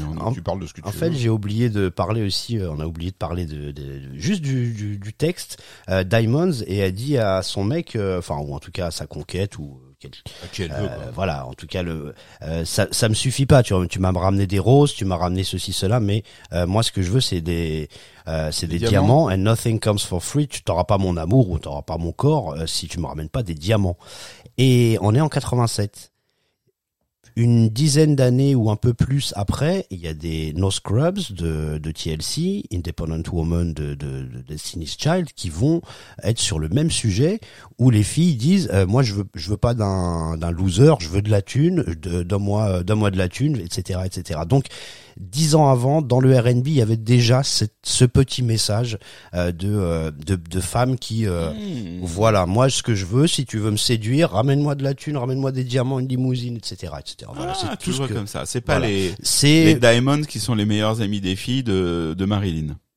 Ah ça, je le comprends pas comme ça. Bon, là, je comprends euh, Janet qui dit à son mec, euh, ok, t'es rose, c'est cool, tu m'as ramené des candies. Elle lui dit moment, Ouais, tu m'as ramené des, des bonbons, c'est bien, c'est mignon. C'est bien, mais bon, non, quand mais même. ramène-moi des ramène-moi des diamants. Et donc euh, c'est c'est important parce que No Scrubs ou Independent Woman ou, ou quelques autres titres comme ça qui ont été euh, des des les plus gros cartons de la fin des années 90, toute musique confondue, euh, et, et cette image de de d'un Independent Woman, bah on l'avait déjà avec euh, Janet à la fin des années On 80. disait un peu tout à l'heure. Voilà, je coupe. Avec Jodie Watley aussi. Avril 1987. Voilà. De quoi allons-nous parler? Du miné... euh, Non. Stop. Nous allons parler de l'autre énorme euh, producteur, enfin celui qui va revenir euh, à plusieurs reprises, Babyface, Et elle est Reed. évidemment. Le duo, l'autre duo, L'autre duo. euh, l'autre duo marquant euh, qui nous tient à cœur, Ouais. euh, avec un groupe qui là, euh, voilà, ne vient pas d'arriver, les Whispers. Donc on a choisi Rocksteady. Rocksteady. quand même un super titre. Je l'aurais écouté là, c'est quand Ah même ouais. un kiff ce titre. Ouais. Euh, label Solar dont on a déjà parlé. Le label Solar, le Sound qu'on a of bien défendu euh, précédemment dans d'autres épisodes, donc on vous laisse y aller. On a un lien avec Jodie Watley puisqu'elle venait de tout à fait avec venait euh, de chez. Solar, voilà, etc. Euh, The Sound of Los Angeles Records, donc. euh, Et donc euh, Rocksteady de des Whispers. Est-ce qu'on a beaucoup de choses à dire là-dessus? Un petit peu quand même. on a des choses à dire, oui, bien sûr. parce que euh, en fait, Babyface et Ellie Reid, c'est parmi, le, je pense que c'est même carrément le plus, le premier titre qui les a vraiment fait. Euh, euh, émerger réellement, Mm. c'est-à-dire en tant que duo. C'est-à-dire que Babyface avait écrit des trucs pour Midnight Star, Euh, fait. qui sont euh, qui sont des collaborateurs euh, fréquents, enfin même, carrément les, les gens qui ont découvert Babyface et les Reed The Deal, le groupe dans lequel Babyface et les, les Reed étaient euh, au début des années 80. Donc euh, tout ce petit monde a, a travaillé sur un album avant qui s'appelle So Good, je crois, euh, si euh, euh, si mes souvenirs sont bons, de, des- Whispers. Les Whispers venaient du début des années 70 avec différents producteurs, etc. Et puis au milieu des années 80, ils ont ce son un peu plus synthétique et les Whispers qui étaient un, quintet, un quartet à des moments et quintet vocal vraiment soul, se fondent bien dans cette dans cette évolution que bah là je, je parlais de Midnight, Midnight Star, le côté électro chez chez Solar, c'est c'est énormément venu grâce à Midnight Star, Euh, les, les frères Calloway, Reggie Calloway particulièrement, et donc ce tout ce, ce, petit monde s'occupe des, des Whispers et euh, Babyface et les Reed vont vraiment émerger avec ce morceau, avec euh, euh, Circumstan- Circumstantial Evidence de Shalamar aussi qui sort quasiment la même année, qui est pas aussi euh, pas aussi costaud, un titre euh, d'une femme qui s'appelle Peebles, mais ça on le laisse pour un petit peu plus tard. Donc euh, euh, Rocksteady, c'est le dernier gros hit pour les Whispers, qui ont déjà une quinzaine d'années de- d'existence, mais c'est aussi le premier hit qui consolide ce duo qui vont, euh, euh, Babyface et les, et les Reed vont quitter The Deal, créer à ce moment-là leur production, La Face Records, Les Face Records, et, euh, devenir, bah voilà, les producteurs dont euh, qu'on qu'ont eu de Tony Braxton. Ce qui est intéressant avec les Whispers à ce moment-là, c'est qu'on est vraiment sur euh, une transition en termes de son, parce que And the Beat Goes On, qui est leur euh, autre hit, est plus proche du funk euh, qu'on est en train de, de quitter, enfin euh, du funk un peu du passé, Mhm. et ce Rocksteady, il louche plus vers euh, le New Jack arrivant, enfin déjà déjà là, mais donc on est vraiment dans, dans dans quelque chose dans un entre deux avec ces deux hits qui sont euh, du, dans, dans le même album, hein, si je ne m'abuse, je dis peut-être euh, non. and- non, On, deuxième- c'est quand même plus, euh, c'est quand même plus avant. c'est quand Ah bon, même- mais, c'est quand même quel- mais, mais, mais ils l'ont ressorti à ce moment-là, j'en suis certain. On, écoutait ça oui, au même une- moment. oui. Donc c'est pas dans le même album, mais C'est ce qui est sûr, c'est que euh, on avait And the Beat Goes On qui était euh, qui était propulsé au même moment. Donc même si je dis des bêtises, euh, si je me souviens de mes booms, euh, on avait, avait ça au On. même moment. Mais Et, et, et donc on est euh, voilà, on est sur des choses euh, de transition, on va dire. bah, l'année 87, elle est, euh, elle est. je- moi, je trouve vraiment que c'est une une, année, On, une, c'est a- de 79. voilà, une année de Je transition. corrige mon erreur. Non mais euh, sans doute que tu disais ça parce qu'il y avait énormément de mégamix qui sortaient. Alors il y avait beaucoup, on est dans une belle époque de Megamix. Voilà. Et c'est vrai que souvent, euh, souvent ces titres-là ressortaient. Et donc, euh, donc euh, tu n'as pas, tu n'as pas si tort. Mais en tout cas, quand même. 87, on, on- euh, 87, c'est la première fois, comme je disais tout à l'heure, qu'on parle du New Jack Swing, que le mot New Jack Swing arrive. On a, euh, bah voilà, toutes les euh, les productions de de, de, de Ted- Teddy Riley qui vont arriver aussi. Et donc euh, Babyface, il a quand même une dizaine d'années de- d'existence. C'est un c'est un génie ce mec. Ellie Reid aussi il est très fort, mais il est très fort en, business beaucoup plus que Babyface. C'est vraiment le compositeur, euh, le musicien. Alors euh, moi je, je, je conseille à tout le monde euh, d'écouter le groupe Manchild, des albums euh, qui, qui datent de 77-78, où où vraiment le Babyface, je pense qu'il doit avoir euh, entre 16 et 18 ans maximum. Euh, le- écoutez le niveau de, de, de, de solo, parce que c'est un guitariste. Euh, vraiment, je pense que c'est euh, on a on a sous-estimé sa qualité de musicien réellement. C'est un super guitariste, c'est un super clavier. Euh, c'est quelqu'un qui jouait vraiment de la musique à haut niveau avant de devenir compositeur. Et c'est vrai qu'on le voit plus comme un compositeur, un chanteur lover euh, qui a fait ses albums avec des balades et tout. Mais quand on l'entend vraiment jouer en tant que musicien, c'est un type euh, exceptionnel qui a une patte et une une manière d'écrire. euh, après, peut-être qu'au bout d'un moment, il y a des recettes. hein, c'est comme tous les artistes. hein, euh, euh, Il y, a, y a- y a forcément quelque chose qui s'installe, mais à ce moment-là, la, son écriture, la manière dont il compose, euh, avec euh, justement des recettes très soul funk, mais un côté format, parce qu'il faut plaire à la radio, il faut, euh, bah voilà, ils viennent de monter avec avec son, son, son camarade un, un label et ils ont envie de, bah voilà, ils ont envie de pousser, ils ont envie de faire connaître leur euh, leur interprétation du R&B, parce que de l'autre côté il y a Teddy Riley qui a un truc un peu plus euh, urbain, euh, industriel, Jimmy Jam, Terry Lewis, comme on a dit, plus Minneapolis Sound. Euh, voilà, il y a, il y, a, il y a plusieurs pôles au niveau du, du, du R&B qui commencent à s'installer. Et lui, il a le, le, le pôle euh, compositeur, on va dire, vraiment de compositeur de chansons. Et il a un catalogue. C'est quelqu'un qui a, qui a des, des, des centaines de chansons. J'abuse pas en le disant, quoi. Euh, clair. Franchement, dans, dans- dans quand j'ai fait mes recherches pour le, le bouquin This is how we do it, c'est je- c'est c'est l'un des noms qui ressortait le plus, peut-être le nom qui ressortait le plus dans toute l'histoire du R&B. Donc c'est c'est quelqu'un qui a euh, bah voilà qui, a, énormément énormément marqué l'année 87. Lui et L.A. Reid, hein, parce que c'était L.A. Reid était vraiment le vrai patron de The Deal. Du, groupe dans lequel ils, ils sont euh, ils sont connus et c'est lui qui a embauché Babyface euh, qui devait s'appeler euh, Romeo normalement parce que son, son petit surnom c'est Babyface mais il lui cherchait un surnom à cette époque-là et, et normalement il aurait dû s'appeler Romeo. Donc voilà, enfin en termes, enfin son nom, son nom de scène, on va dire. Donc euh, moi Rocksteady, euh, je vais pas donner mes souvenirs parce qu'il y en a, il y en a trop, mais c'est aussi, euh, euh, je parle souvent aussi de, de Stone Love, de, de Cool and the Gang, euh, comme les derniers hits euh, funk euh, de la fin du collège quand j'étais, Mhm. quand Bah j'étais voilà, à cette époque-là, voilà. Exactement. Et, et c'est vrai que euh, ma confusion. Mais il y a bien un maxi avec euh, It's a Love Thing, euh, c'est ça, hein, de And the Beat Goes On et Rocksteady. Et ben voilà, tu vois.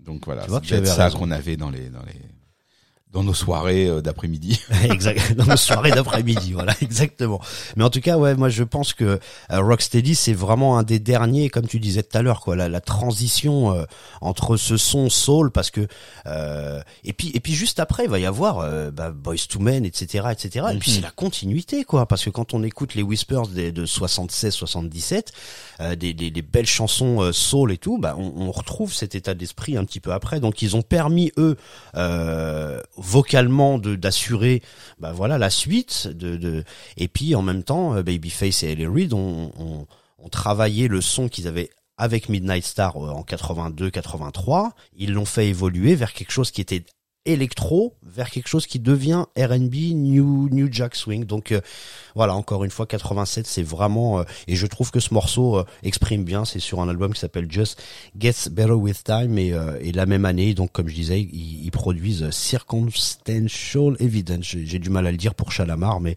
je préfère vraiment Rocksteady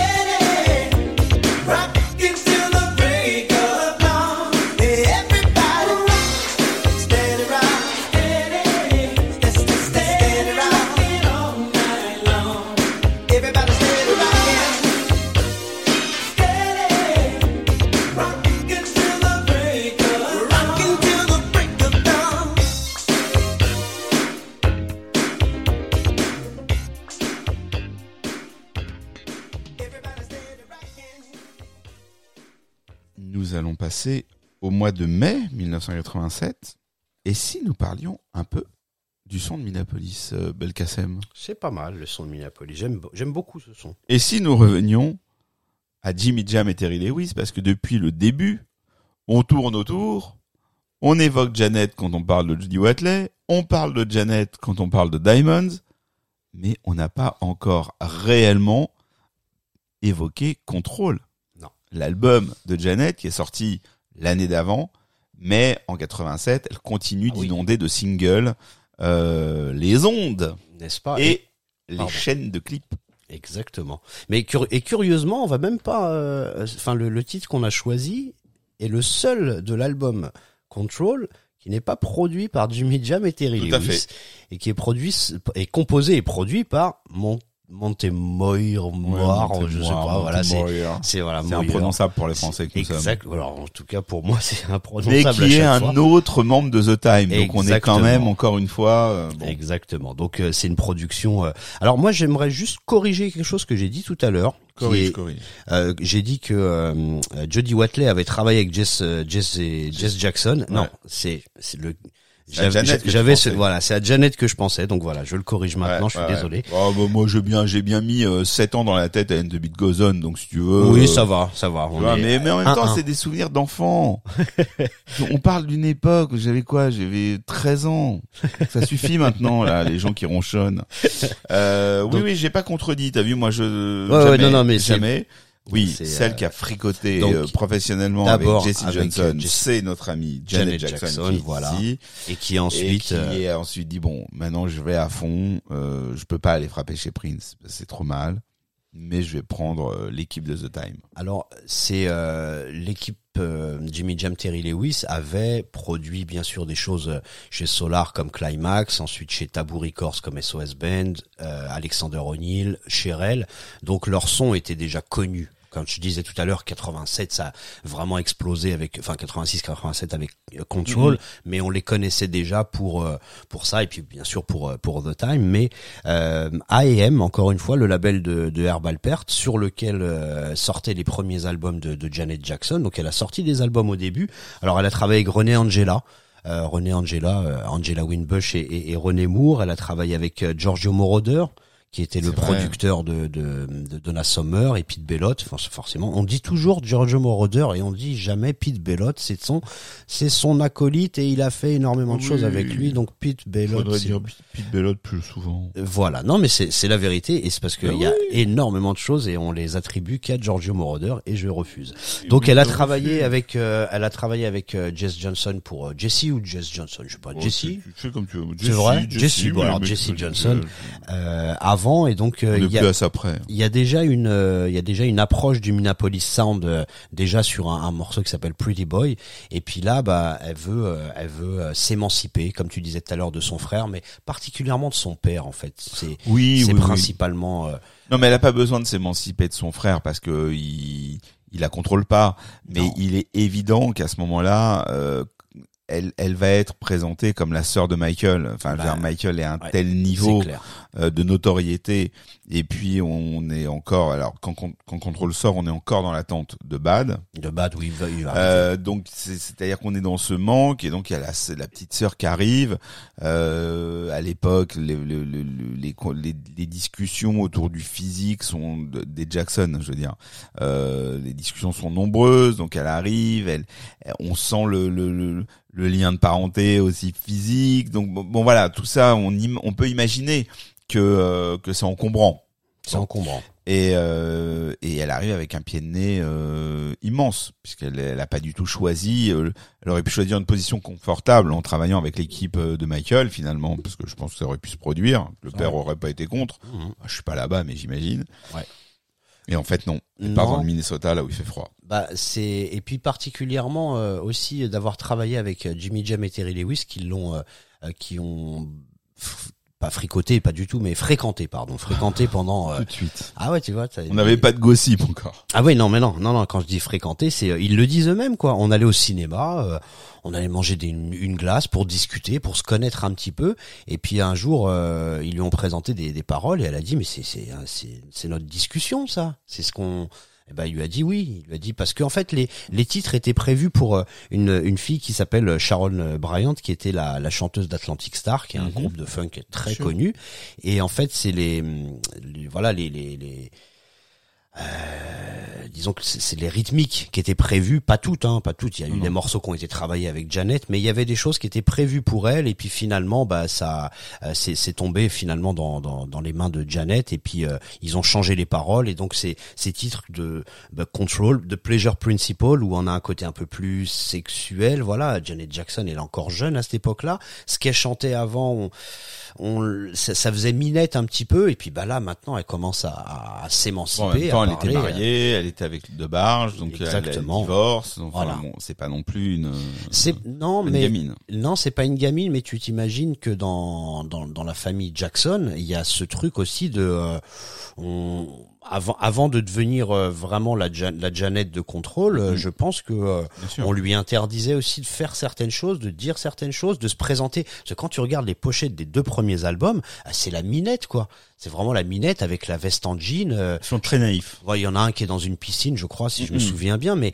on, on sent que c'est l'ado, quoi. On Tout sent fait. que c'est l'ado. Et, et à ce moment-là, elle aurait pu aller vers quelque chose qui est justement, euh, il y a une mode aussi des groupes et des chanteurs pour adolescents et vraiment euh, euh, calqué sur euh, bah, sur des, des modèles adolescents. Là, je trouve qu'avec un titre comme Pleasure Principle ou Control, bah, Control clairement, What Have You Done For Me Lately. Nasty, Nasty, c'est sexuel comme c'est pas possible. Mhm. Donc euh, donc je trouve que c'est c'est c'est bien pour elle qu'elle n'ait pas été vers Quincy Jones, qu'elle n'ait pas été vers euh, qu'elle soit pas allée pardon vers euh, des prods euh, trop connus.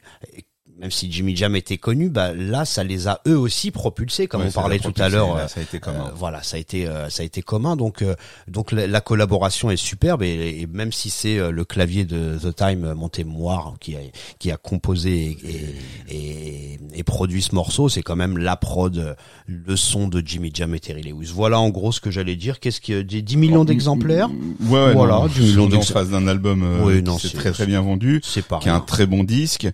C'est vrai que What Have You Done For Me Lately, euh, Nasty et euh, il y avait quoi comme autre single et Control euh, ont beaucoup mieux marché, ils sont beaucoup plus euh, connus. Mmh. On oublie ce morceau, c'est pour ça qu'on l'a euh, sélectionné. l'a choisi, ouais, exactement. Euh, parce que parce que c'est c'est un excellent titre. En plus, je vous ai je, je me suis permis de vous mettre une version qui est dans les remixes et qui est ça qui est, qui est la version du maxi puisqu'on a le droit au single mais on a le droit au maxi parce qu'elle a ce il il y a cette partie supplémentaire avec ce solo de piano etc et qui amène à la fois euh, et le talent de, de Montemoir et le, le et ce son euh, qu'on n'arrête pas d'évoquer euh, depuis tout à l'heure. C'est vraiment euh, c'est vraiment c'est vraiment une, une des perles hum, qu'on qu'on a tendance à oublier de, de cet album. Donc on va se faire plaisir, on va vous faire plaisir. Et ben voilà. promise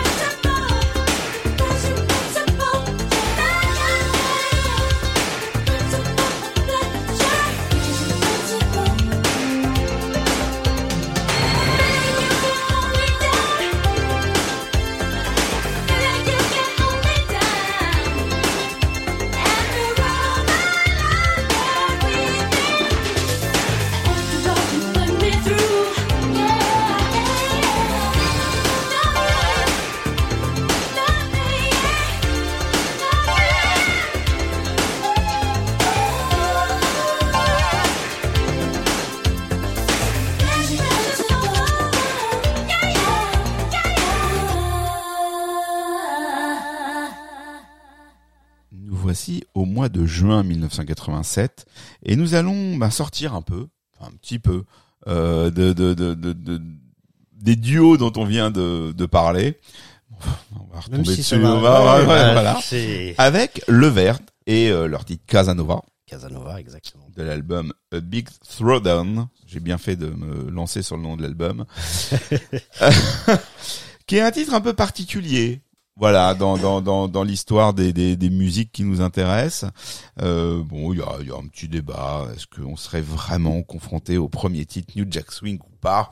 On va en parler puisqu'on va aborder un autre morceau tout à l'heure. Alors, je sais que tu as ton avis et puis on va. Non, chronologiquement, Ouais. c'est chronologiquement, c'est c'est c'est le premier qui s'est classé. Oui, chronologiquement, c'est le premier qui voilà. s'est classé, mais alors on est dans le débat tout de suite. En fait, euh, c'est un un mid tempo. On est on est sur un truc un peu un, un peu lent, enfin un peu proche. Ah oui. Voilà, bon. Donc on est on est plus proche de ce que sont devenus les balades New Jack par la suite. Que il manque le petit truc. Je comprends qu'on ait besoin de dater le début de ce genre, et je vois pourquoi euh, celui-ci est là. Mais euh, je suis plus convaincu par la, la suite de notre épisode. Mais vas-y, Bah, parle-nous de cette famille, enfin de cette famille, si on Bah, peut appeler c'est- ça une famille, mais c'est, si quand même euh, quoi. Bah, c'est trois trio, personnes, c'est euh, un, deux, deux frères qui Les s'appellent Geralt. Geralt et Sean, qui sont les fils euh, Geralt et Sean Levert, qui De sont les, Eddie, les enfants de, de Eddie Levert, un des, un des chanteurs de The OJs, grand groupe euh, des années 70 qu'on a qu'on n'a pas encore Non, traité. non, mais- hein. non, non, Ouais, mais il nous en reste, Ok, bah, bah, attends, celui-là faut le noter, hein, compte, parce hein. que The OJs. on va parler de qu'on- Jay. Et puis euh, un, un, un copain à eux hein, qui, euh, qui s'appelle Mark Gordon, qui est euh, bah, musicien, arrangeur, euh, voilà, c'est un chanteur aussi, hein, et donc ils vont euh, ils vont travailler avec lui et ça va devenir euh, bah voilà Levert, le, le trio, euh, voilà, c'est c'est le nom des c'est le nom des frangins qui a été pris. Euh, ils vont travailler sur ce coup avec Reggie Calloway, Reggie Calloway qui est donc euh, un des membres de Midnight Star, qui est donc parti. Donc on- c'est pour ça qu'on disait qu'on n'est pas très très on a parlé dans un épisode précédent. Et euh, donc ils ont ils ont déjà des choses. Hein. Euh, Je regarde un petit peu. Ils ont déjà travaillé avec M. Toomey. Ils ont euh, euh, ils ont ils ont quand même travaillé avec les les, les gens de la Philadelphia Soul parce que c'était là là-bas que tous pro, enfin tous les OJ sont euh, ont été produits. Donc forcément on va voir le label et les musiciens qui ont travaillé avec avec euh, avec Eddie, le papa Eddie. Donc euh, et là euh, Reggie Calloway qui euh, bah, qui va former Calloway avec son frère qui est un, un groupe aussi qui va avoir un, un gros hit à Wanna Be Rich euh, juste un petit peu après ou un petit oui juste un petit peu après. Et euh, et moi je pense que pour revenir juste au au côté New Jack New Jack Swing c'est pareil quoi. Quand euh, à quel moment on peut réellement parler de New Jack Swing Là, on, on parle de New Jack Swing. Enfin, moi, en tout cas, je, je défends ouais. ça comme un morceau New Jack Swing et peut-être même le premier par rapport au swing déjà qu'il y a derrière, par rapport au beat euh, qui est joué et qui est réellement. Alors c'est un mid-tempo peut-être, mais euh, parce que le- on a on a calqué, euh, enfin on a on a catalogué le, le New Jack Swing comme le truc euh, avec euh, quand même du BPM et le truc urbain qui fait danser. Moi moi je moi c'est après c'est une interprétation hein, et c'est c'est ça qui est super, c'est qu'on on va en discuter, mais moi je pense qu'on peut le cataloguer clairement New Jack Swing parce qu'il y a ce beat et qui est euh, euh, qui qui bah, qui commence à arriver avec des groupes comme Full Force, comme euh, ce qu'on va voir un tout petit peu après. Je dis pas ce que c'est, mais donc Ah bah euh, non, garde-nous un peu de surprise. ah bah ah bah t'as t'as bien vu que je me suis Oh, euh, non, c'est bien. je Tu, tu nous dis plus ce qu'il y a après, ça c'est non, bien. ça, je- j'essaye hein, au maximum. Mais en tout cas, voilà. Après, bon, c'est pas c'est pas le débat le plus important. Le le le, le truc, c'est que euh, Gerald Levert, euh, qui va euh, être un des un des un des voilà un des grands chanteurs, un des grands crooners de, de, de la fin des années 80 pour ce R&B New Jack Swing. Voilà. Après, selon selon ce que tu acceptes ou ce que l'on selon ce que les, les, touche, les- c'est très sympa. mais alors c'est mais c'est pour ça que je reste.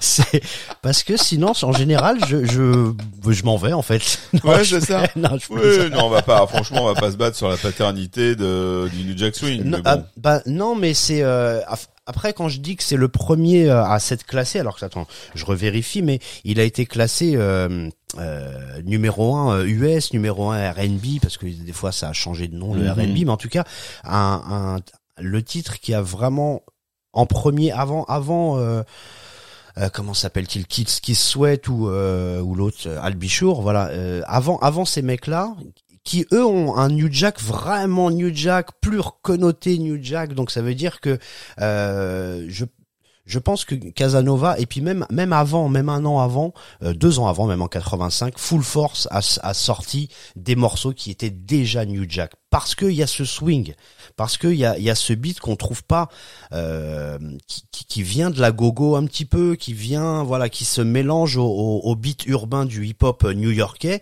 et, et ce petit côté swing, moi, me dit, me donne envie de dire que c'est un morceau de New Jack Swing. Mais par contre, ton argument côté mid-tempo et le fait que ce soit pas un, un- Oui, c'est pas prérogatif, espèce quoi. De, Voilà, de, de- de rythme un peu, un peu répétitif, un peu. Je, je trouve qu'on est, euh, on, on, on est encore sur la, sur une forme de transition. C'est-à-dire qu'on, il y a quelque chose qui a changé. Il y a une, euh, il y a une intuition euh, dans, dans, dans, dans la manière dont ce titre est produit, mais l'essai est pas tellement transformé. C'est-à-dire qu'on peut imaginer que les gens qui ont fait le New Jack Swing, les Teddy Riley et autres, euh, ben voilà, euh, ils ont eu, euh, eu des- intuitions par rapport à la musique qu'ils écoutaient et à, la à toutes les musiques qu'ils écoutaient plutôt et à comment ils ont eu envie d'en faire une espèce de de réunion, de mix. Et donc voilà, c'est des gens, on connaît les influences de, de ces personnes. T'as du gospel et l'église d'un côté, t'as du hip-hop depuis maintenant quelques années de l'autre. Et donc l'idée, l'envie, l'intuition de réunir un peu tout ça, il est normal que plusieurs euh, de- de- de- des- des grands artistes et producteurs de cette époque-là aient pu l'avoir, puisque euh, puisqu'on on, on sait d'où vient cette réunion. Euh, mais je trouve qu'on est encore dans quelque chose qui est de l'ordre, voilà, vraiment de l'intuition, euh, mais que l'essai est, est, est pas transformé et qu'il le sera peut-être quelques quelques temps après.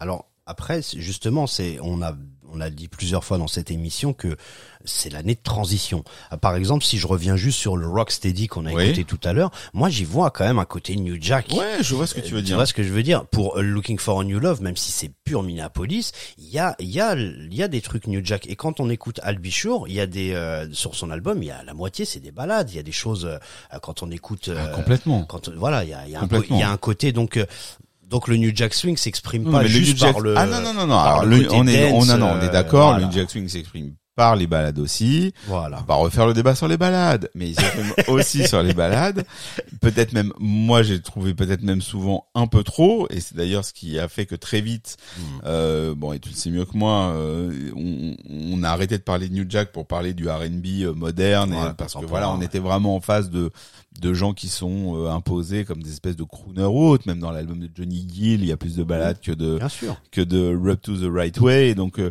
on est d'accord là-dessus. On est d'accord là-dessus, monsieur euh, Belkacem, et je pense qu'on va en reparler euh, bon, très très vite de ces histoires de up tempo, Oui, mid oui, oui. tempo, down tempo, ce que vous voulez. Moi, ce que je pense, je propose, vu qu'on est déjà bien avancé dans notre programme, qu'on se lance ce petit lever de Casanova parce qu'il est bien sympathique, Voilà. mais c'est pas non plus un titre qui mérite qu'on y passe des mois. Mmh, Oh, voilà, Moi, on- je, ouais, j'estime. on- Après, j'estime que c'est quand même euh, assez important. C'est pour ça qu'il est là. c'est c'est bah, c'est pour ça qu'il est là. Bon, et voilà. Mais c'est c'est aussi important parce que je remets encore une fois une, euh, Une pièce pour euh, pour Reggie Calloway qui Ah oui. euh, qui vraiment en fait en 83 Midnight Star qui est donc lui Reggie Calloway qui est le boss de Midnight Star euh, sort No Parking on the Dance Floor qui est un album qui a qui a en- en- enfin popularisé pas forcément parce qu'il y en a beaucoup qui le faisaient mais qui a, qui a lancé vraiment l'électro-funk qui a euh, il y, a, y a énormément de gens qui l'ont copié, les Barcase, les One Way, etc. No Parking on the Dance Floor. Et je trouve que Reggie Calloway euh, a ce petit génie aussi de déjà déjà d'avoir créé un- une formule purement électro et trois quatre ans après d'avoir participé à beaucoup euh, de choses. Tout à l'heure on parlait de Rocksteady. Il est il est dans le giron. Donc Ouais. ça veut dire que c'est pour moi quelqu'un qui est très important et on n'en parle pas souvent. Maintenant tu peux mettre le morceau, je t'autorise. euh, C'est vrai, on peut y aller? euh, j'arrête de parler. On arrête de parler? On l'écoute quand même. On, on passe pas tout de suite au titre, on va, Ah, je on l'écoute. qu'on l'écoute. Ah d'accord, bah, on l'écoute alors.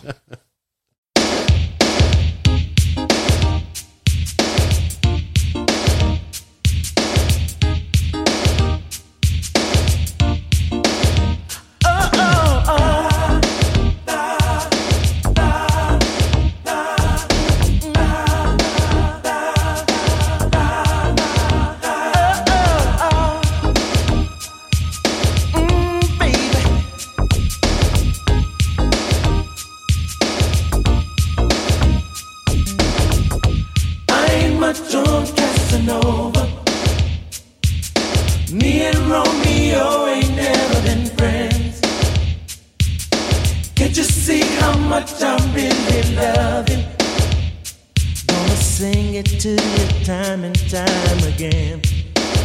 Oh, Casanova. Casanova.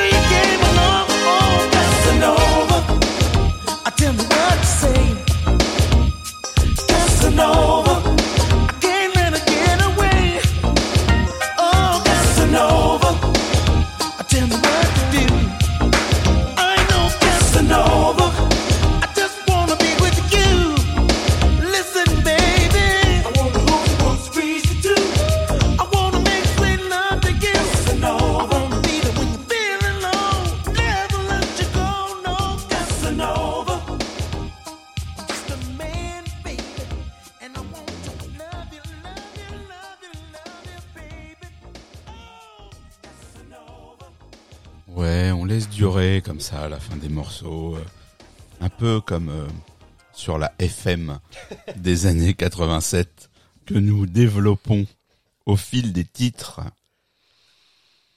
Nous allons maintenant parler de Club Nouveau et du Why You Treat Me So Bad et non Why You Wanna Treat Me So Bad. Donc c'est pour ça que je me suis concentré, que je ne voulais pas faire l'erreur. Non, c'est pas celui de me. Non, c'est pas celui du chanteur Prince. Non.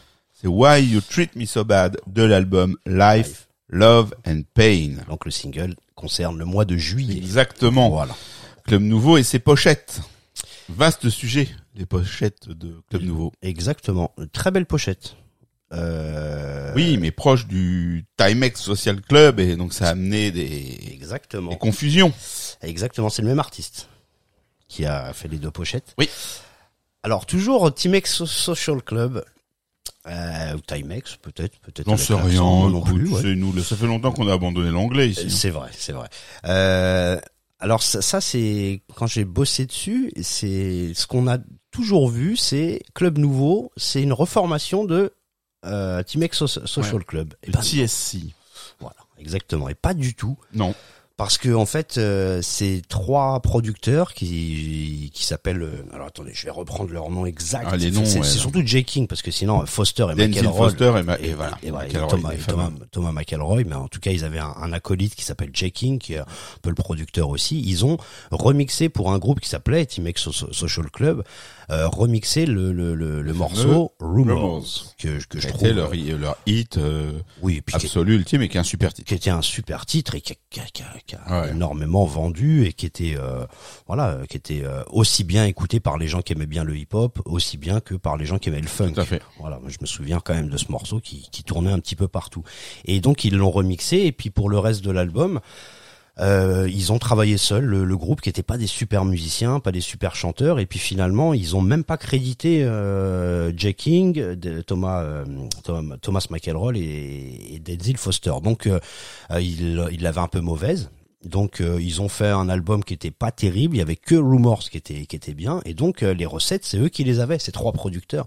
Donc ils ont créé Club Nouveau juste après et ils ont euh, euh, fait des morceaux euh, bah, justement euh, qui étaient clairement comme Rumors donc c'est eux qui avaient la possibilité de, de, de, de faire de, voilà de créer d'autres titres. euh, Exactement. T-Mex So- Social ouais. Club, s'ils ont jamais après ré- Non, ils rien ont jamais rien fait de rien fait de plus. Et donc ils ont bah voilà contacté des, euh, des des chanteurs. Il y en a une qui s'appelle des chanteurs et des chanteuses. Samuel Prater, qui est un, un monsieur, et Valérie Valérie Valérie Watson. Qui sont donc les les, les front les front lead, les front euh, comme on dit en anglais des, de de ce groupe de Club Nouveau. Et donc cet album Life Love and Pain, quand tu as commencé par euh, parler de la pochette, il y a trois femmes qui représente chaque. euh, qui représente chaque euh, voilà qui représente la vie l'amour et la peine.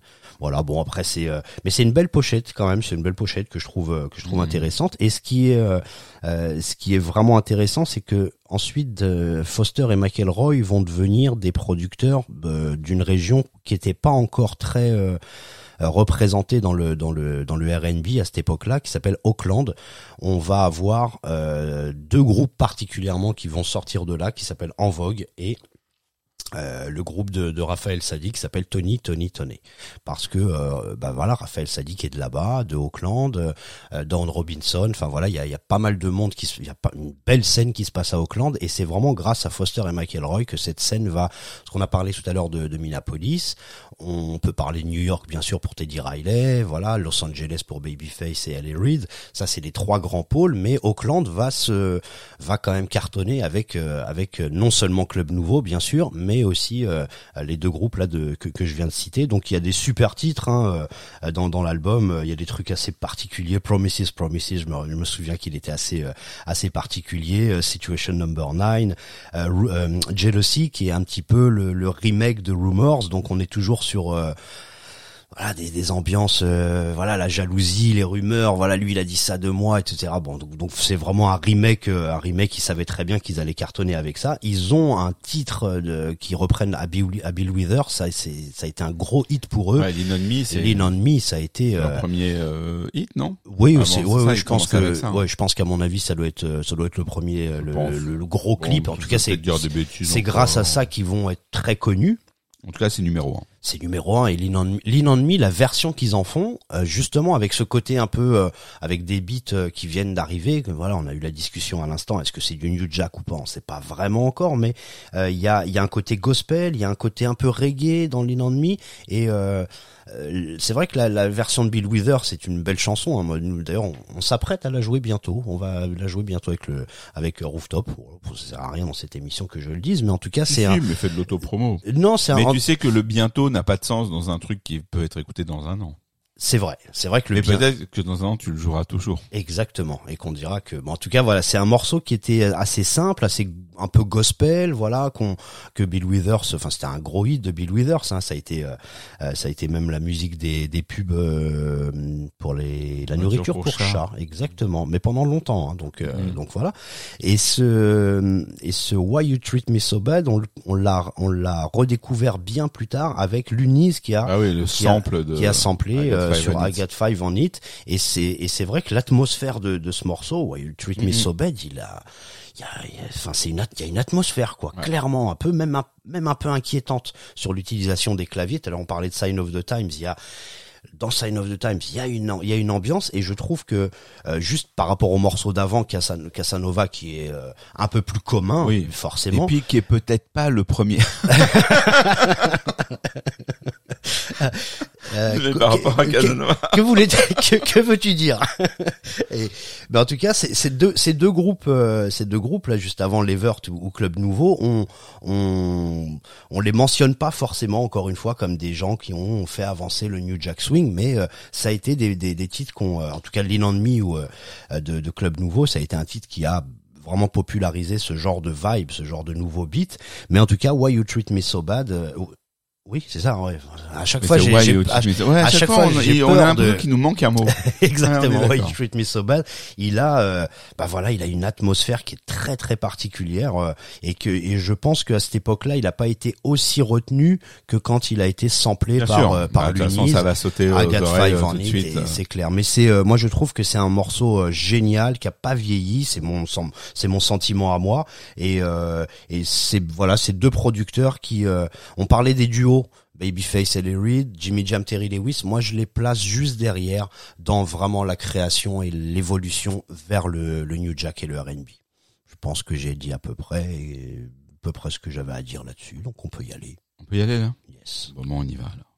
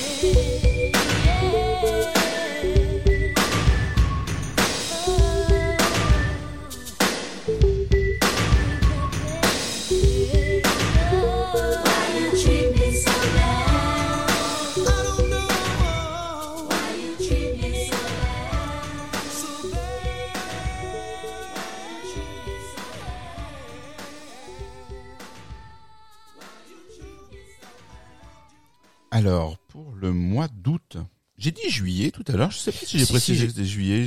j'ai- précisé que c'était juillet Ah. et, et j'ai juste une dernière comme Bah, tu me connais, bah, mais tu me connais maintenant. Euh, Thomas McElroy, euh, c'est un super pianiste. Mhm. C'est le producteur donc euh, de ce groupe et de Tony Tony Tony ou en Vogue.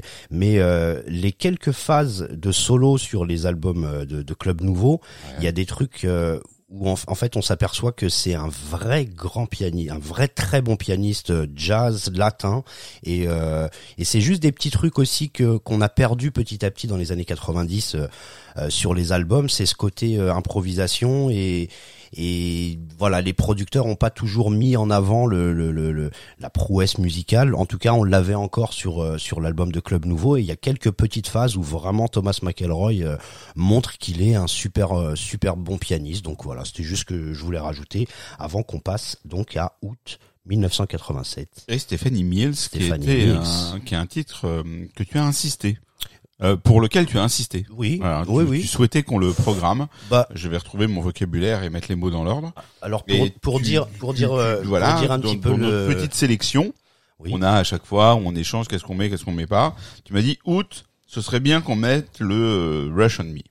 Oui, parce que en fait, euh, il y avait un dilemme avec Jody Watley, on savait pas Ah, y exactement, avait un voilà. avec Watley. Et c'était en août, il y avait un autre euh, Jody Watley qui m'intéressait, mais euh, dans Mais la tu voulais pas qu'on mette quatre Jody Watley dessus je non non parce que on aurait su que j'étais amoureux d'elle et que ça, après c'est trop de non, non, trop de révélations c'est pas bon mais en tout cas voilà Stéphanie Mills qui est une une et puis ça ça m'intéressait aussi de parler d'elle parce qu'elle a une euh, une superbe euh, superbe carrière en fait elle a elle a eu énormément de succès pendant très longtemps. C'est une superbe chanteuse vraiment une grande grande grande chanteuse. Moi c'est une une voix que j'apprécie particulièrement qui a euh, bah, qui Eh ben écoute, moi j'ai envie de t'écouter me parler de Stéphanie Mills parce que moi je ne la connais peu, je ne la connais qu'à travers la cover de Prince, euh, Ah, How Come You Don't Call Me Anymore, qui à l'époque, euh, bah voilà, dans 87, rares étaient les artistes qui avaient repris euh, Prince, euh, surtout ce titre qui était euh, plutôt considéré comme une phase B, enfin puisque, enfin c'était une phase B,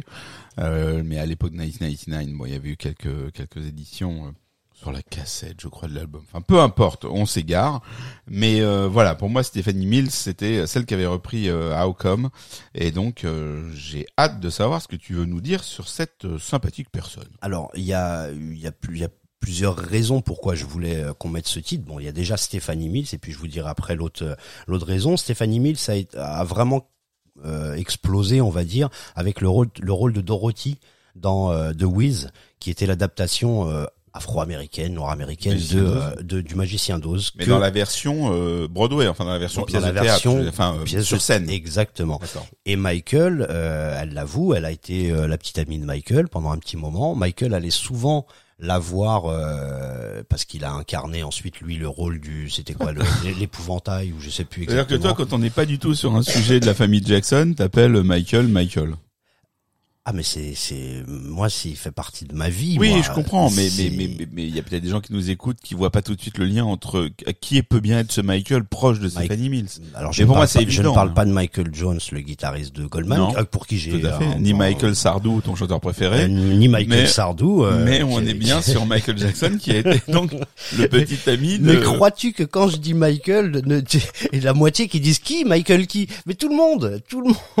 Il y a Michael Cull si tu veux aussi le mec de de Canal, mais plein de. mais je pense que- il faut préciser. alors les gens nous écoutent depuis. pardon. Non, non, mais pas pardon. Moi, c'est évident parce que j'ai compris. Les gens nous écoutent depuis deux heures. Ils sont peut-être assoupis. Eh ben, Stéphanie Mills, c'est pas une personne est, est moins connue quand même que, que que la famille Jackson. bien sûr. Et donc, il est possible que quand tu dises Michael était son petit ami, ça surprenne. D'abord parce que pour beaucoup de gens, Michael a pas eu beaucoup de petits amis. Non, mais justement, ça a été le, ça Voilà. a été l'une de ses premières euh, affichées, voilà. affichées.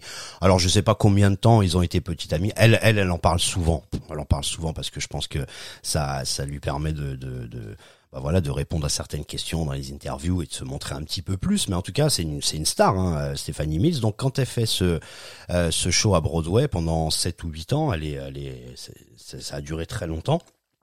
Elle va se faire produire ensuite par euh, par deux producteurs géniaux qui sont euh, M2Me et et, euh, et comment s'appelle son euh, son son collègue Reggie Lucas, Reggie Lucas d'ailleurs, on dit pas Reggie Lucas mais Reggie Lucas qui, qui était les leaders de du groupe M2Me, euh, le groupe de funk M2Me qu'on connaît bien sûr pour Juicy dans les années euh, milieu 80, mais en tout cas euh, à la fin des années 70, ils ont des super albums euh, In Search of the Rainbow Seekers, des trucs comme ça qui sont euh, qui sont fous. Où il y a vraiment euh, ça aussi, c'est pour ceux qui euh, qui n'ont jamais mis le- le- l'oreille sur euh, sur les disques de M2 mais fin 78 79 c'est exceptionnel. C'est P-Funk c'est Earthwind c'est Jazz Funk. M2 May était quelqu'un qui venait euh, du jazz. C'est le le fils de Jimmy East euh, enfin voilà il y a, il y a des grosses connexions avec le jazz. Et Donc donc on les- en parle un jour peut-être. De M2 May ah oui il faudra il faudra il est décédé en plus il y a pas très longtemps il y a quelques Alors, il y a quelques On est en dessous de tout. il y a là. quelques non, on n'est pas en dessous de tout. On va on, on va l'honorer. Il est il est décédé il y a pas très longtemps. Moi, je c'est un c'est vraiment un artiste que j'ai j'ai toujours adoré, euh, qui a travaillé avec euh, avec beaucoup de gens de vraiment beaucoup beaucoup de gens il va lui pro, ils vont lui produire euh, What You Gonna Do With My Loving Never Knew Love Love Like This Before ou You Can Run From My Love au début des années 80 qui était euh, je pense que c'est le premier titre que j'ai connu de, de Stephanie Mills parce qu'il tournait dans les cassettes de funk Je pense que c'est l'émission où on a le plus piétiné l'anglais. Parce que je, on, on s'en sort souvent bien tous les Ouais. mais je pense que là sur celui-là, ouais sur celui-là sur celui-là on est on est moins fort on va dire je pense que les mecs Non, ils ont titres- revoté le Brexit à Londres, quoi, en Angleterre les à cause de sont nous. difficiles à dire hein, les difficiles Ah non, mais c'est insupportable. Moi, je te laisse te démerder. J'ai vu la tronche du titre, je me suis dit, oh là là.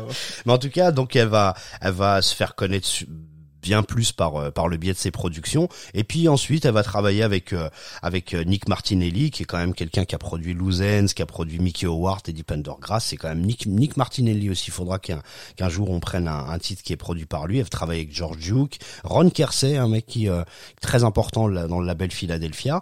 Mais là pour le coup elle va travailler avec Paul Lawrence. Et et c'était la deuxième raison pour laquelle je voulais qu'on mette ce morceau parce que on connaît Kashif, ce qui, qui a produit bah, voilà Benson, Howard Johnson, etc. On connaît son nom parce qu'il a ensuite euh, produit Whitney Houston, les premiers gros hits de Whitney Houston. Il y a il y a Kashif qui est derrière, donc c'est quelqu'un de très important. Mais son son collègue, vraiment l'homme de l'ombre, on va dire, c'est Paul Lawrence et il est sur toutes les prods de, Kashif du début des de Evelyn Champagne King et tout. Et Paul Lawrence, c'est vraiment quelqu'un de très important aussi dans cette histoire parce que il a il c'est tous ceux qui ont euh, qui ont permis euh, à la au funk euh, de, de parce que là il a il a un côté très funk le morceau qu'on va écouter hein. You're, put- You're putting a rush on me je vais essayer d'être un petit peu plus euh, d'avoir un meilleur accent que que ce qu'on a eu depuis tout à l'heure mais en tout cas c'est T'embête un pas, t'embête pas. Quand même.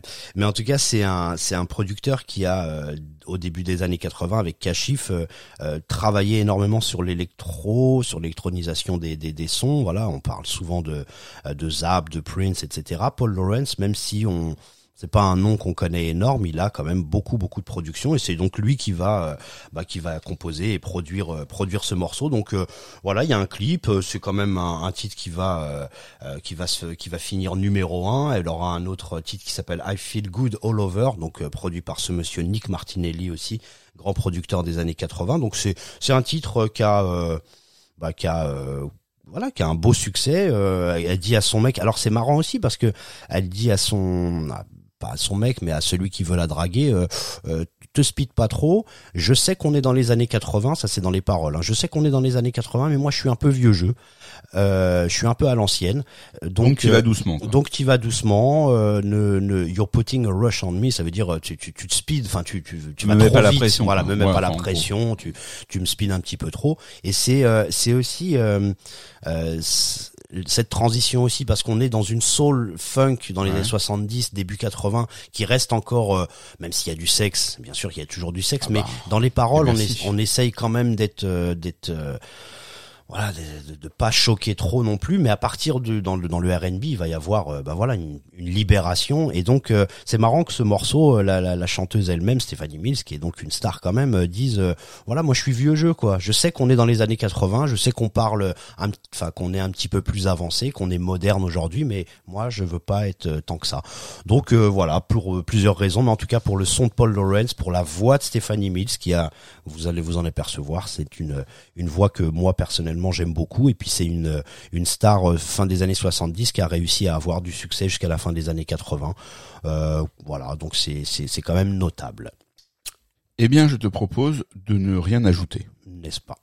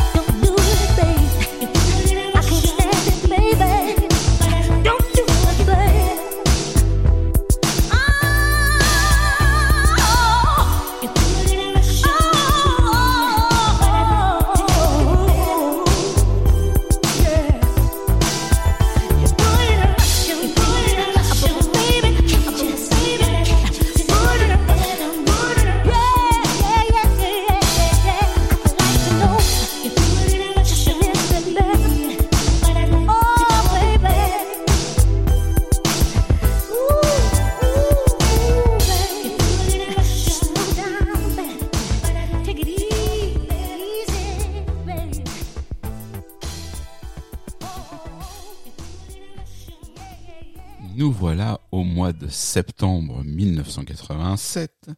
Et si nous parlions enfin de ce que nous sommes nombreux à considérer comme le premier véritable titre New Jack Swing, à savoir I Wonder de Kid Sweat. Je refuse. non, moi je dis ça. Moi j'ai été élevé comme ça, d'accord? Dans mon enfance, dans ma jeune enfance, on m'a dit le premier titre New Jack, puisque on attribue la paternité du New Jack à Teddy Riley, donc le premier titre New Jack, c'est I Wonder. Allez, je vais, je vais dire oui parce que je t'aime beaucoup, Raphaël, quand même. C'est, Mais quand on va l'entendre, on va quand même se rendre compte que bon, c'est autre chose que Casanova, quoi. Pour ceux qui sauraient pas de quoi on parle, vous entendez que là, on a, avant on avait une intuition, là on a la grammaire. Là, je te, là, je te l'accorde. Je te l'accorde que c'est, il y a vraiment tous les éléments, tous les éléments qui sont. euh, et puis il y a surtout le boss, quoi, Teddy Riley. Même si euh, euh, je- on parlait de tous ces, tous ces, euh, tous ces artistes, parce que Jimmy Jam, Terry Lewis ont, ont approché, ont fait évoluer. Babyface a fait évoluer le son, euh, le son funk du début des- années 80 vers des choses New Jack R&B.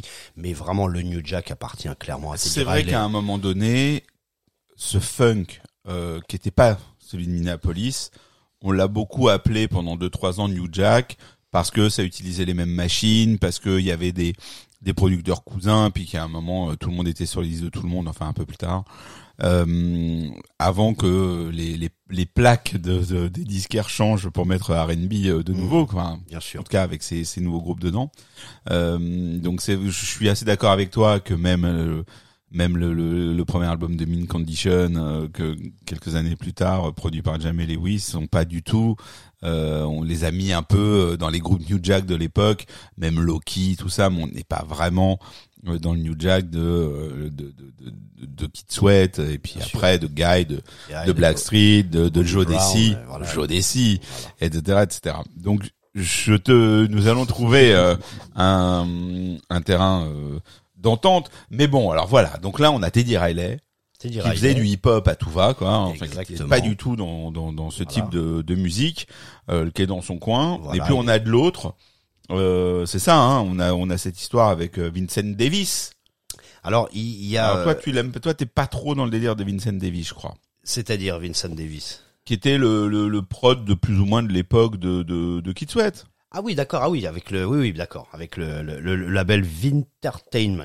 Entertainment, voilà, et donc euh, il va il va voir euh, Teddy, ils ont l'air de se connaître plus ou moins. Bah, En fait, oui, ils se connaissent du début des années 80 parce que euh, voilà, c'est euh, ils sont dans la région, euh, enfin ils sont à New York, dans les dans les quartiers du Bronx, d'Harlem, euh, etc. Et Teddy Riley est un, musicien qui est repéré quand même par rapport à, à plein d'autres parce qu'il a il a un sens du groove, c'est un clavier, il joue dans un groupe qui s'appelle Total Climax et de l'autre côté un des groupes concurrents, c'est Jamila où le chanteur est Kiss Sweat et il chante euh, Kiss Sweat chante euh, à la manière des, des, des falsettos comme on disait des voix aiguës euh, et donc il a il a toujours euh, ils ont toujours euh, sont croisés beaucoup euh, et puis euh, Kiss Sweat adorait quand même le jeu euh, euh, qui avait du gospel mais en même temps du jazz et en même temps du groove en même temps des des des, des gimmicks qui étaient euh, formidables donc il a il a toujours retenu son nom Ouais, mais ils sont pas du même coin, quoi, de New York.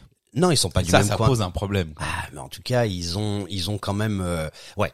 C'est vrai que après on peut on peut disserter sur euh, sur les quartiers à New York parce que c'est clair que dans, de- à partir de telle rue c'est plus le Bronx à partir de, de- donc c'est mais c'est Bah, quand même des Dans, dans le récit euh, légende urbaine, Mhm. donc euh, qui n'est pas celui de tes recherches pour euh, ton livre This is how we do it, il y avait ce côté-là, c'est-à-dire que quand euh, Vincent Davis demande à, à Riley de faire le de faire un titre pour euh, Kid Sweat, il veut pas parce que euh, voilà, lui du Ouais. Bronx et l'autre il est de Wall Street ou je sais pas où, enfin du, du, du sud quoi, de de, de, de, Manhattan. En tout cas, euh, en tout cas, euh, dans ou toutes moins, les dans ou toutes moins, les interviews que j'ai regardées, euh, tout, tout ce que j'ai regardé et là où parle euh, Teddy Riley de, de Sweat, c'était plutôt je veux pas faire de trucs. Enfin, il avait l'habitude de travailler avec Doggy Fresh, avec Ah, des- il voulait pas faire de R&B aussi. Ah oui, tout à fait. Non, t'as voilà, raison. Ça. La, la première remarque, c'est que lui, ils sont Voilà. spécialisés du hip-hop et tout ça, et il veut pas déjà aller dans ce genre-là. Après, si tu as entendu des histoires, des querelles de quartier, celles-là, moi, je, euh, moi personnellement, je les ai pas trouvées, mais sans doute que,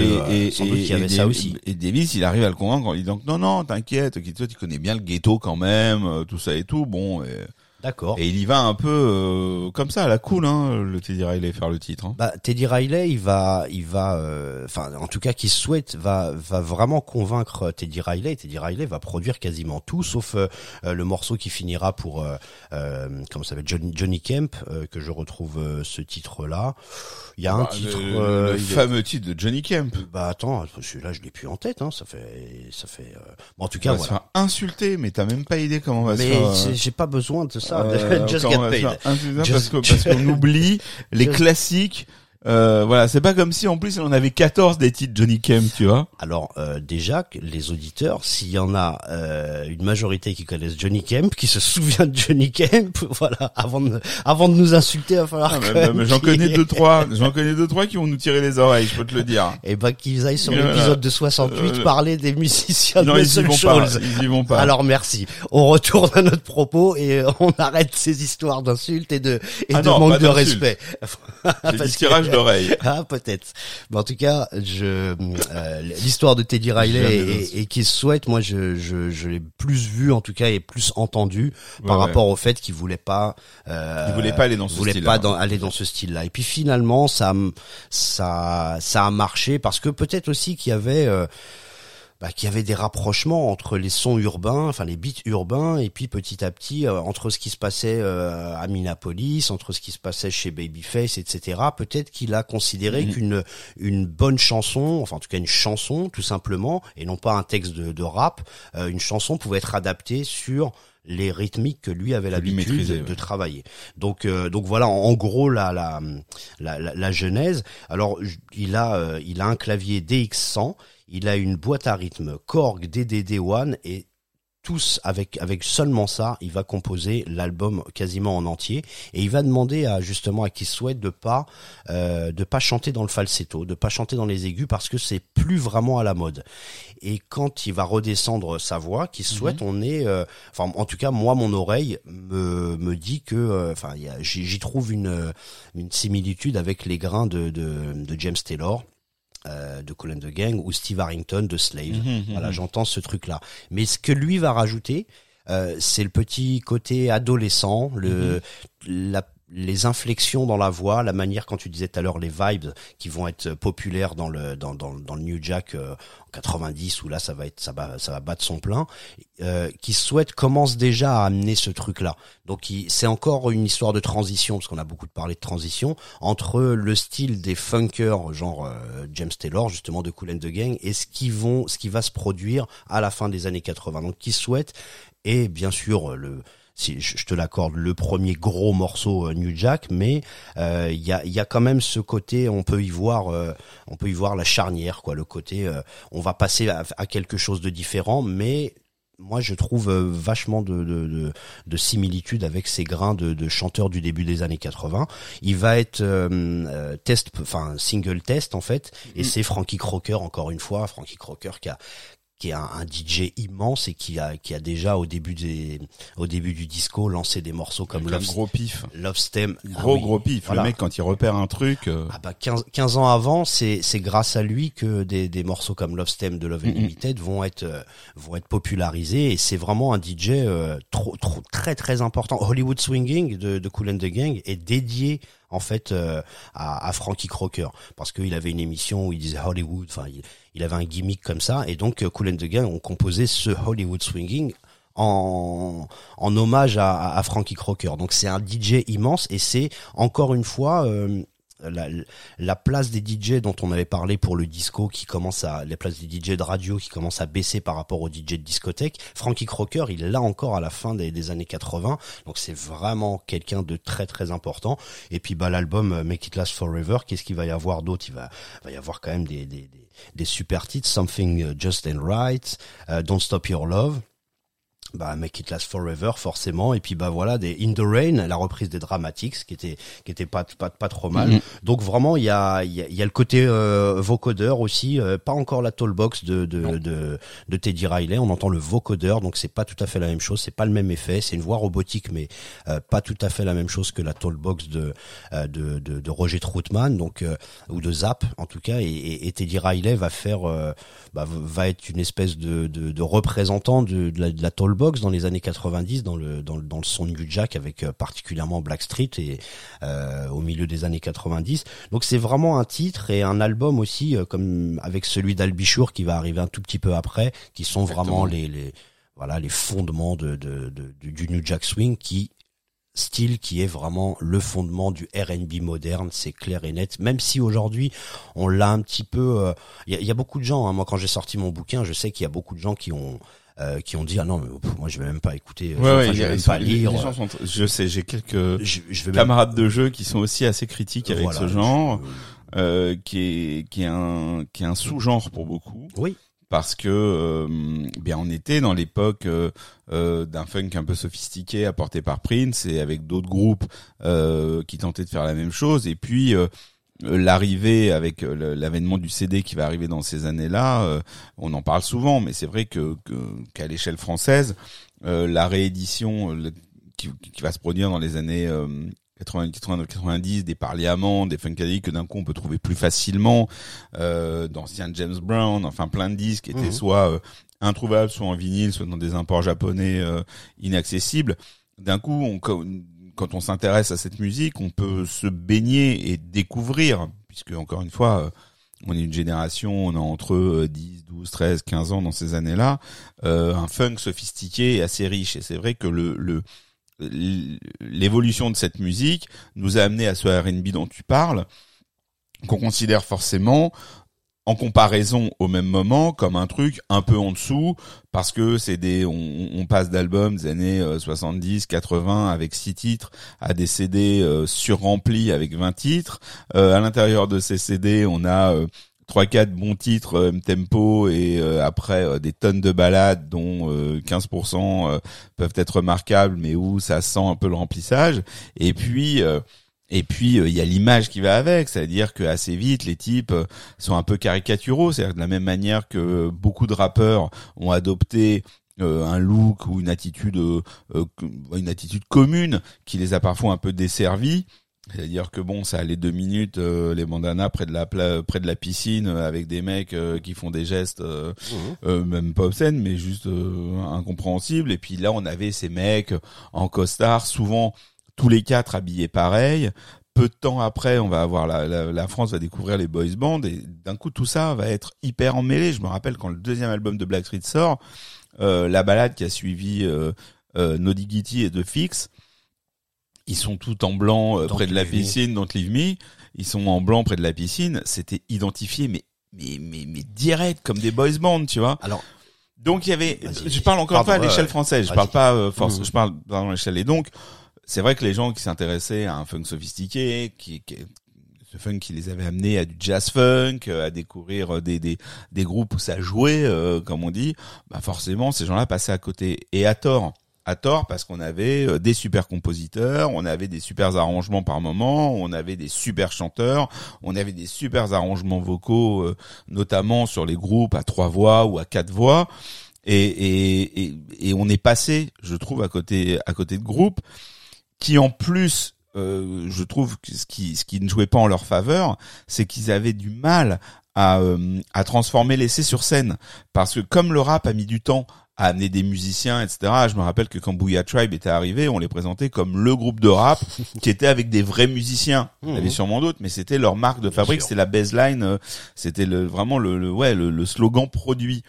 Et euh, ces, ces groupes de, de, de R&B, ils arrivaient sur scène, t'avais un batteur et encore, t'avais un batteur et t'avais huit mecs derrière des synthés. C'était incompréhensible qui ouais, faisait je sais quoi, bien, tu vois. ouais.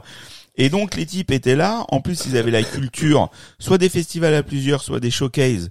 Donc ils faisaient des sets de une heure, ce qui fait que nous, sur une vision française, et moi j'étais très très friand de cette musique, c'était hyper difficile de convaincre euh, l'entourage parce que euh, il il y, avait plein de trucs qui jouaient pas en leur faveur. Et encore aujourd'hui, je suis le premier à défendre ce qu'on va entendre tout de suite.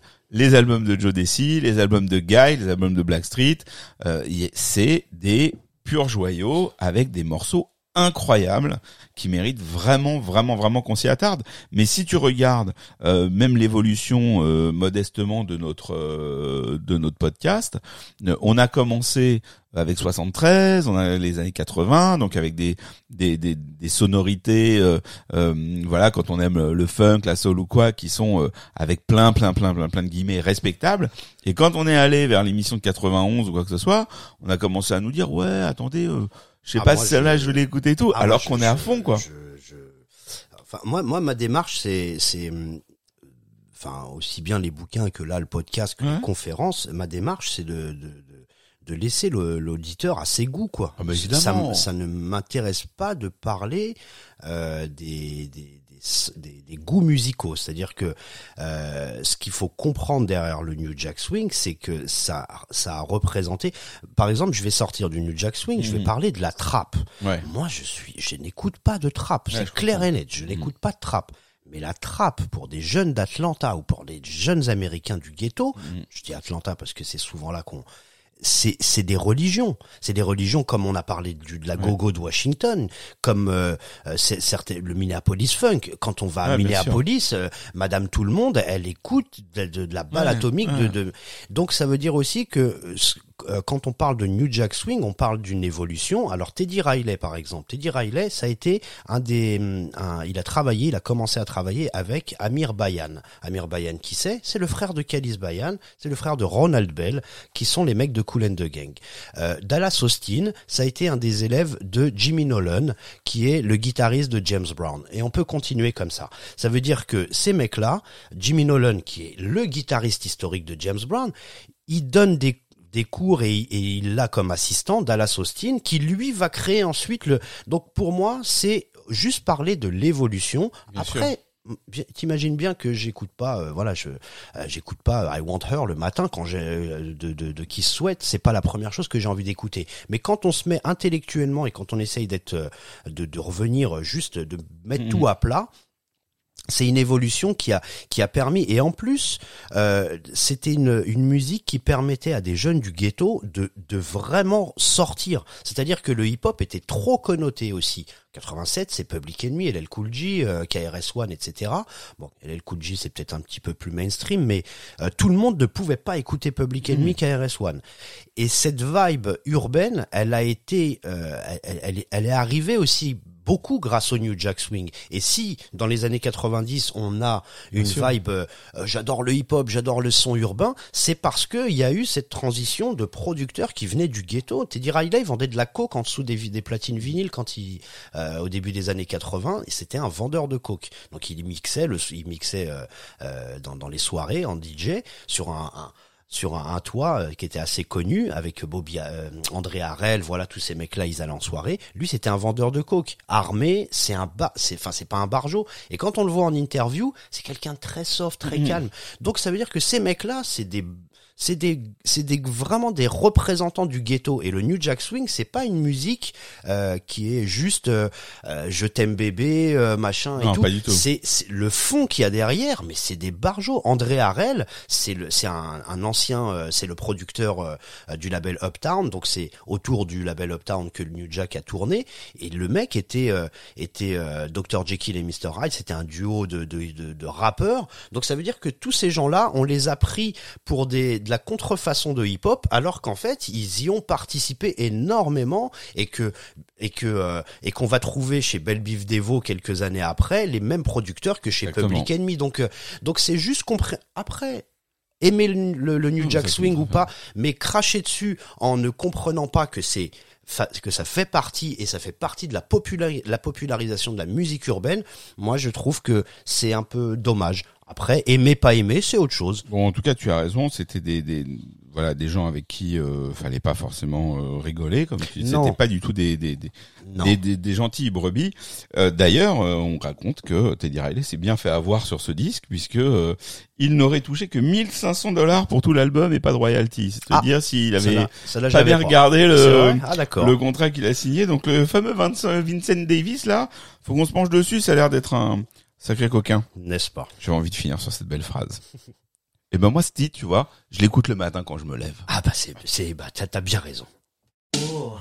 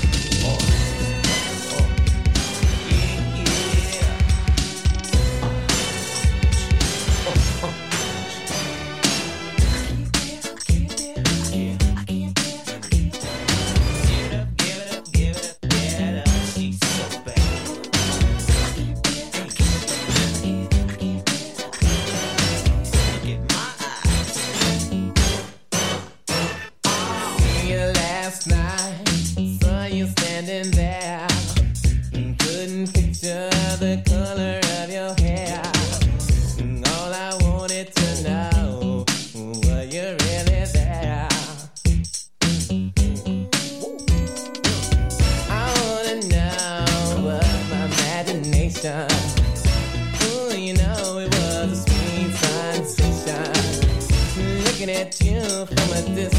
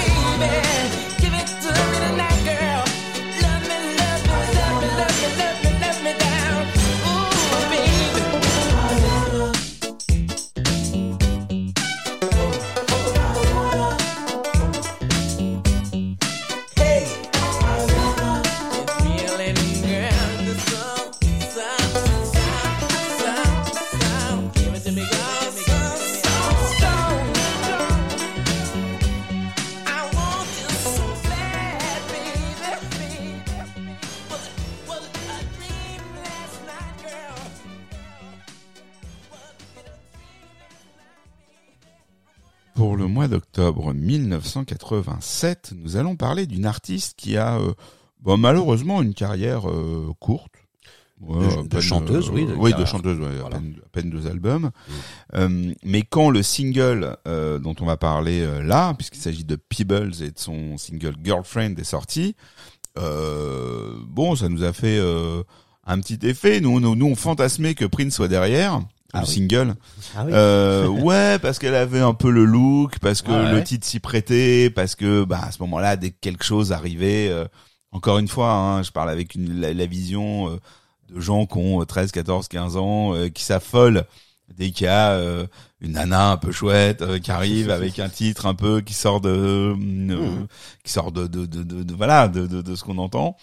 Et euh, bon, mais on a on a vite compris que c'était pas le cas. Ah non.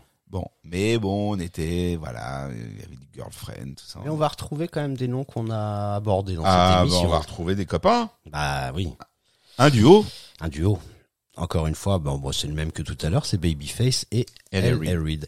Euh, ça aussi, c'est assez incroyable, c'est que on n'a pas, c'est pas qu'on n'a pas fait exprès, on, les- on les choisit quand même nos morceaux, mais malgré tout, quand tu fais le listing des, Ah ouais, non, des mais de toute façon, même dans ceux qu'on n'a pas choisis, ils sont là. voilà, parce que parce que la démarche, c'est quand même de prendre de- de- des singles, de varier, des- tout ça. et puis et puis quand même des hits et puis pas d'aller chercher euh, les, les- voilà les les, les, Ouais, ouais. les trucs qui se sont pas vendus c'est quand même un peu le principe de l'émission même si on essaie des fois de mettre et et finalement quand tu prends le haut du pavé c'est-à-dire euh, le top 50 ou top même 100 euh, t'as Jimmy Jam Terry Lewis Babyface et les Reid ils ont été Teddy Riley pour Qui va cette année pour peut-être l'année année- d'après D'après, ouais. euh, ça, c'est, c'est, ils ont monopolisé le, le, le top R&B en tout cas.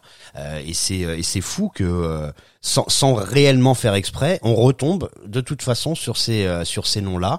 Et donc, euh, L.A. Reid va carrément euh, être le mari, euh, le mari de, de cette femme qui s'appelle euh, Pe- Pe- Pebbles, c'est son, c'est son nom de, de, de scène. Euh, mais Perry McKissack, voilà, ça c'est son vrai nom. C'est, c'est important quand même Non, mais c'est bien de donner les vrais noms quand tu Voilà, exactement.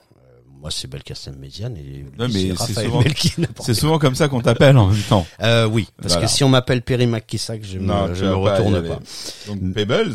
Pebbles, qui a, qui a, qui a été une choriste, euh, elle a, euh, alors, elle a, elle a composé un titre euh, dans sur un album de Count Function. euh, elle a coécrit. C'est, c'est sa seule euh, petite euh, petite gloire du début des années 80. Après, sinon, elle tournait avec. euh, elle aussi, elle est d'Auckland. Tout à l'heure, on parlait de. Elle aurait pu, elle aurait pu travailler avec Denzel Foster et Thomas McElroy parce que euh, si euh, euh, si cette année-là elle n'avait pas été produite par Babyface, peut-être qu'elle aurait trouvé du boulot par le biais des de, de ses producteurs de Auckland. Mais en tout cas, elle va rencontrer elle va rencontrer Babyface et L.A. Reid. Alors, ils avaient composé ce morceau Girlfriend pour une très très très très belle femme aussi, parce qu'on a parlé de Jodie Watley tout à l'heure, mais c'est vrai que il y a quand même cette Vanessa Williams qui était tellement Miss belle qu'elle a été Miss America quand même en 84, première euh, Miss euh, euh, noire quand même. Faut faut faut, faut, faut le faut le mentionner et donc euh, elle, a- elle elle devait faire un premier album enfin devait sortir son premier album Babyface et Reid lui font écouter le titre elle le- enfin elle l'adore, elle compte le, le, le, le sortir, enfin le, le produire. Et puis en même temps, eux, ils sont, comme on disait tout à l'heure, en 86-87, ils sont en train de monter leur label. Donc ils sont en train de chercher des artistes. Et à ce moment-là, bah, on leur propose, enfin, on leur fait connaître euh, l'existence de Pebbles, qui, qui n'a pas de label, qui n'a pas de, euh, enfin, qui a un label mais qui n'a pas encore de sortie d'album, etc., etc. A priori, n'y a pas de mec non plus. parce que- euh, non, non, exactement, qu'il n'y a pas de Donc mec, bon, puisque- elle est vraiment, puisqu'elle a tout raflé. Hein. elle est vraiment complètement isolée. Donc ils se sont dit, les gars, bon bah écoute, euh, Et c'est vrai que euh, ils lui ont fait écouter et l'offre l'offre de Peebles a été plus importante que celle du, de, de Vanessa Williams et de son label et donc ils ont accepté. Alors peut-être aussi qu'il y avait déjà des ils s'étaient un petit peu ils avaient peut-être un peu fricoté euh, rapproché, un, rapproché. rapprochement. Alors, un rapprochement entre les Reid et, et, et donc ils l'ont euh, ils ont fait faux bon à Vanessa Williams qui leur en a joli, joli. énormément voulu et donc Ah le oui. label qui avait prévu de travailler sur en ou a énormément voulu une première fois, puis après quand elle a vu les ventes, elle en a voulu une deuxième fois. Exactement, parce qu'il s'est énormément vendu. Euh, Bah voilà, c'est un numéro un euh, R&B. Ça a été un, ça a été un carton à l'époque. euh, et c'est, euh, c'est, c'est- de ça qu'on parlait euh, plusieurs fois, c'est-à-dire la l'argent prime sur euh, sur euh, sur la production. Et donc si Pe- Peebles et, et son label à ce moment-là ont proposé euh, le double, c'est clair qu'une équipe de pro, d'une équipe de compositeurs, producteurs qui se lance, euh, c'est à mon avis c'est alléchant. Et, euh, et Vanessa Williams n'était pas personne à ce moment-là puisqu'elle avait Non. pas d'album, mais elle était Miss. Euh, mais on va dire qu'elles étaient sur le même pied d'égalité entre Peebles et Vanessa Williams. Si on avait parlé de, de produire une chanteuse comme Stephanie Mills qui avait déjà une carrière, peut-être que la, la, la décision aurait été différente. Mais là, on a face, on est face à deux chanteuses qui n'ont pas de carrière, donc euh, pourquoi le donner à elle plus qu'à l'autre? Bah, c'est la thune, c'est Eh la ouais. thune qui va, euh, qui va conditionner. Donc euh, donc finalement, il atterrit là. Euh, il devait travailler sur plusieurs titres avec Vanessa Williams, mais avec cet épisode-là, euh, le label va dire euh, non, non, mais euh, ça, vous, vous nous avez retiré le morceau Girlfriend, donc on, On va pas prendre les on va, restes. on va pas prendre le reste, et, euh, et donc ils ont pas du tout travaillé. Et Vanessa Williams, dans les interviews, a dit qu'elle a été vraiment marquée et, euh, et que pendant des années, elle a pas voulu euh, parler à Babyface et Ellie Reid parce que vraiment c'était pour elle euh, un affront, quoi, si on peut dire une insulte. Une insulte en tout cas. Alors, et donc, ouais. euh, donc voilà tout ce qu'on Bon, tout ce qu'on peut dire euh, sur, Non, il s'est pas sur- passé beaucoup de choses après pour euh, non, mais, mais mais pour Pebbles, enfin pour ce ce titre Girlfriend et tout à l'heure je le je le raccroche à Mhm. à um, Rocksteady des Whispers et Circumstantial Evidence. tu veux vraiment le dire ce, ce ouais, c'est- j'arrive pas à le dire, mais je non, vais mais continuer. Mais je vais continuer tout de On suite. essaiera, on essaiera. De Chalamar, c'est les trois titres vraiment de l'année 87 qui qui euh, bah qui ont été produits par Babyface et Reid et qui ont été des gros cartons et qui ont permis ensuite d'avoir euh, Alors, puisqu'on a, on adore raccrocher les wagons, la même année sort la BO du flic de Beverly Hills 2. d'accord. Et ouais, ça c'est, ça c'est, c'est bon. Avec un titre de Pebbles qui s'appelle Love and Hate, enfin Love Hate, et qui est composé par André Simon. D'accord. Comme quoi on n'en sort, on n'en sort jamais. Et ben voilà, on est toujours pas loin de Minneapolis. Ouais, il y avait aussi un titre de James Ingram euh, par André Simon, mais bon, tout ça on l'a oublié. Ah, mais moi, en- moi, moi, en tout cas, je ne le savais pas qu'il y avait un titre sur la, la BO Tiens, de- tu vois, de, de on peut encore apprendre des choses à Belkacem. Est-ce que ça c'est pas du privilège, hein, quand on peut encore apprendre quelque chose à ce monsieur? Oh, il y en a beaucoup des choses que je. Oh que- là que je devrais apprendre. Oh là. Bon. Eh bien, c'est avec joie qu'on va écouter ce titre que j'écoutais beaucoup quand je me levais à l'époque.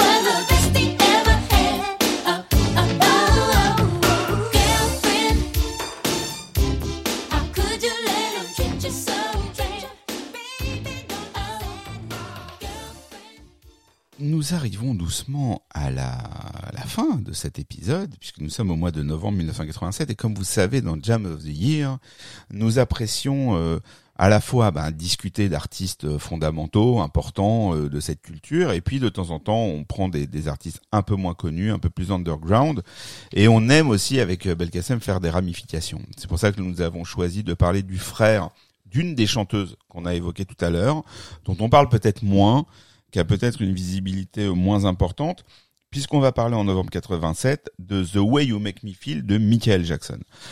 Ah, tu l'appelles Michael. Alors moi, tout à l'heure, tu t'es foutu de moi parce oui. que j'ai dit Michael sans dire le Jackson, et toi, tu me balances C'est pour te Michael. faire plaisir. Parce que voilà, je, je, Ah non, hein.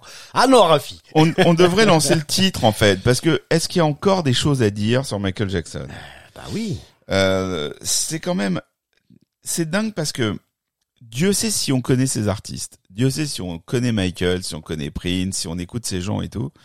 Et malgré tout, je sais pas pourquoi, moi, c'est sûrement à cause des tournées. Pour moi, Bad, je l'associe beaucoup plus à l'année 88 qu'à l'année 87. Et là, quand on regarde nos, mais, mais bon, voilà, c'est, après, historiquement, je connais les dates, mais c'est vrai que dans mon esprit, bon, voilà, il y a un décalage. Et là, on regarde notre liste et on dit, mais quand même, quoi. C'est-à-dire que, sans même avoir cherché à le faire, on fait une émission non seulement où il y a Prince et Michael dans la même émission, dans le même épisode, mais c'est quand même une année où il y a eu ces deux disques. quoi.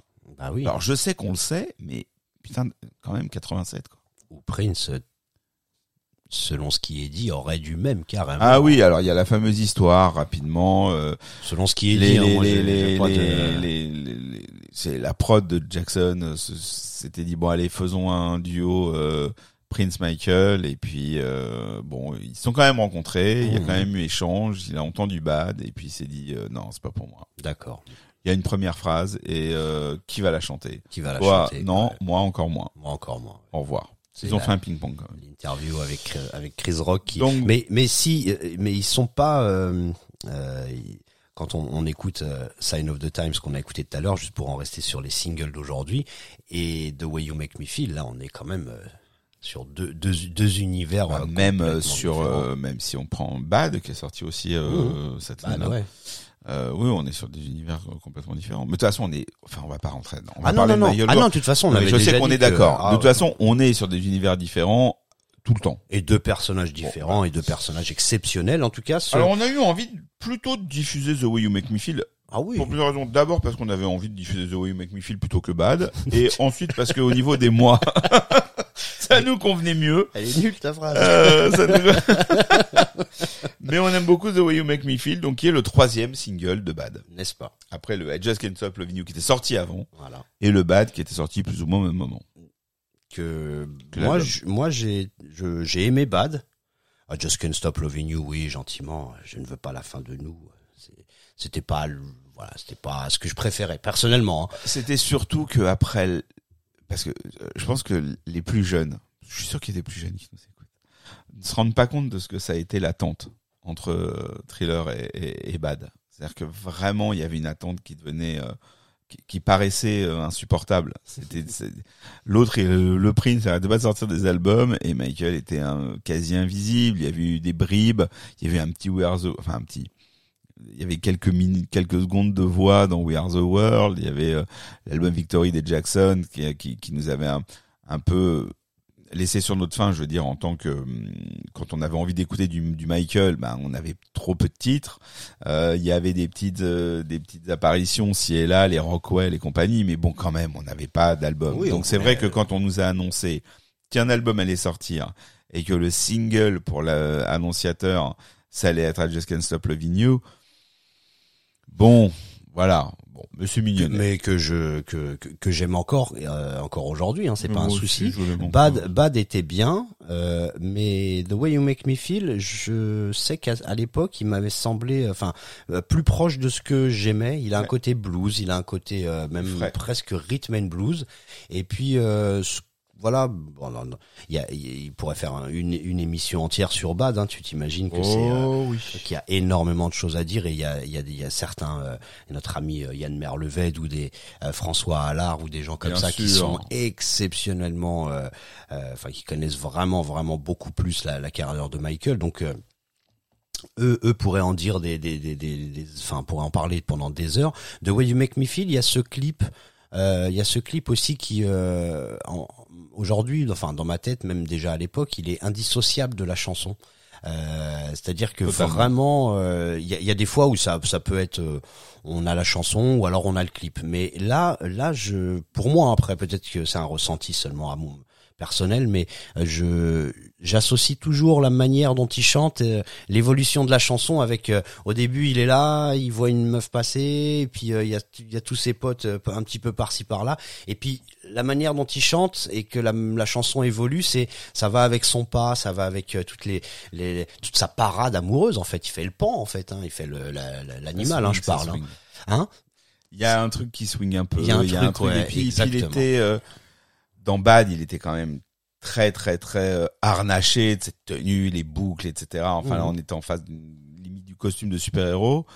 Et là, d'un coup, il y avait un côté hyper humain. Ouais, ça veut dire qu'il avait sa petite chemise. C'est-à-dire que d'un coup, c'est cette cette super ultra méga star qui était l'artiste inaccessible absolu qui revenait à qui on avait euh, du mal à associer euh, un, un comportement de, de, de, de, de séduction. Malgré tout, il y avait toujours cette histoire. D'un coup, il faisait un clip où ben ça sonnait pas faux.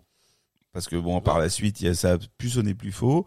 Et où il était habillé euh, avec toutes les guillemets de la terre, normalement. Et il y avait un truc très proximité, enfin, qui était hyper agréable. Et alors, bien sûr, aujourd'hui, euh, où on s'est bouffé les compiles de clips, tout ça paraît très normal, mais on n'était pas habitué à le voir Non, dans non. cette attitude euh, et, et, et dans un clip plus souriant, plus souriant, d'ailleurs que que par rapport à Bad. et dans un clip qui était pas, enfin, qui était un beau clip de Michael, mais qui était pas une super production, euh, non. ultra produite avec des effets, etc. Et donc d'un coup, il y avait cette espèce de de normalité euh, qui était euh, tellement rare chez lui qu'elle devenait euh, euh, surprenante Ouais, c'est un, un dragueur un de la magique, rue, quoi. quoi. Ouais. C'est un mec qui peut être dans une rue, euh, dans un, un corner, comme il disait, et puis euh, siffler les filles. C'est des sujets, ça qu'on entend dans, dans beaucoup de dans beaucoup de morceaux ou dans beaucoup de clips. Il y a ce truc de waouh ouais, t'avais la meuf qui passe là, et euh, euh, on On on a, on a ces scènes de rue, voilà. Et donc Michael, c'est clair que dans Billie Jean, c'est un truc, euh, c'est de la science-fiction presque. On sait pas tout, on sait pas tout dans, dans, dans ce clip. Et euh, euh, Thriller, voilà, le- le- l'exemple ultime des, des clips de Michael. Là, non, comme tu dis, c'est, c'est, il est dans la rue. C'est une rue euh, banale en plus d'un, ghetto. Euh, on sent bien que ça fait euh, longtemps ou que peut-être Michael n'a jamais réellement fréquenté ces, ce genre de rue en, en réalité, mais c'est c'est une autre image. C'est vrai que c'est il y a le I Just Can't Stop Loving You, c'est vraiment le l'amoureux qui, qui, qui, qui chante son, son amour total avec euh, avec Bad, on est dans un truc un peu plus méchant. Il essaye de montrer un côté un peu plus méchant. Là, on a, comme tu disais, plus la normalité, la drague, le côté un peu plus masculin, parce que c'est vrai que Michael, il a toujours ce côté enfantin. Euh, on sait pas trop, pas forcément androgyne. Moi, j'ai jamais vu androgyne ce mec, euh, mais plutôt euh, enfantin. On sait pas trop entre l'adulte et l'enfant. Bah voilà, c'est un. Et puis il y a du, il y a du people dedans quand même. Il y a du monde, hein, comme on dit en, en français plutôt. Et John Robinson qui est à la batterie, c'est l'ancien batteur de de Rufus et Chaka Jerry Hay avec toute la section de euh, du groupe Sea Wind qu'on jouait avec euh, Jerry Hay. Jerry Hay, c'est un trompettiste, donc ils ont joué déjà sur les Working Day Night et toutes ces euh, toutes ces productions, même sur je sais plus sur quel titre dans dans dans dans, dans Thriller. Ils ont joué avec George Duke, avec Quincy Jones, toutes les productions. Donc Jerry Hay, c'est l'un des arrangeurs phare de, de- du jazz funk de l'époque. Euh, qui est qui est-ce qu'on a d'autres Greg Fillingens, euh, Michael Bodiker, qui sont des mecs euh, qu'on fait euh, quasiment tout sur sur les claviers, enfin sur les productions de, de Michael à cette époque-là. Eric Gale à la guitare. Donc voilà, c'est quand même des gros noms. Et Paulinho da Costa, qui est un Ah. mec quand même. qui est là, qui est tout le temps là. Voilà, et- et Paulinho voilà. da Costa. quoi. Exactement. C'est c'est incroyable ce, ce percussionniste. Pardon, je n'ai pas j'ai pas dit l'instrument. Donc euh, donc voilà, moi c'était le morceau que j'aimais bien et j'ai et j'ai noté qu'il été vendu à 35 millions d'exemplaires. Tu te représentes ça T'imagines?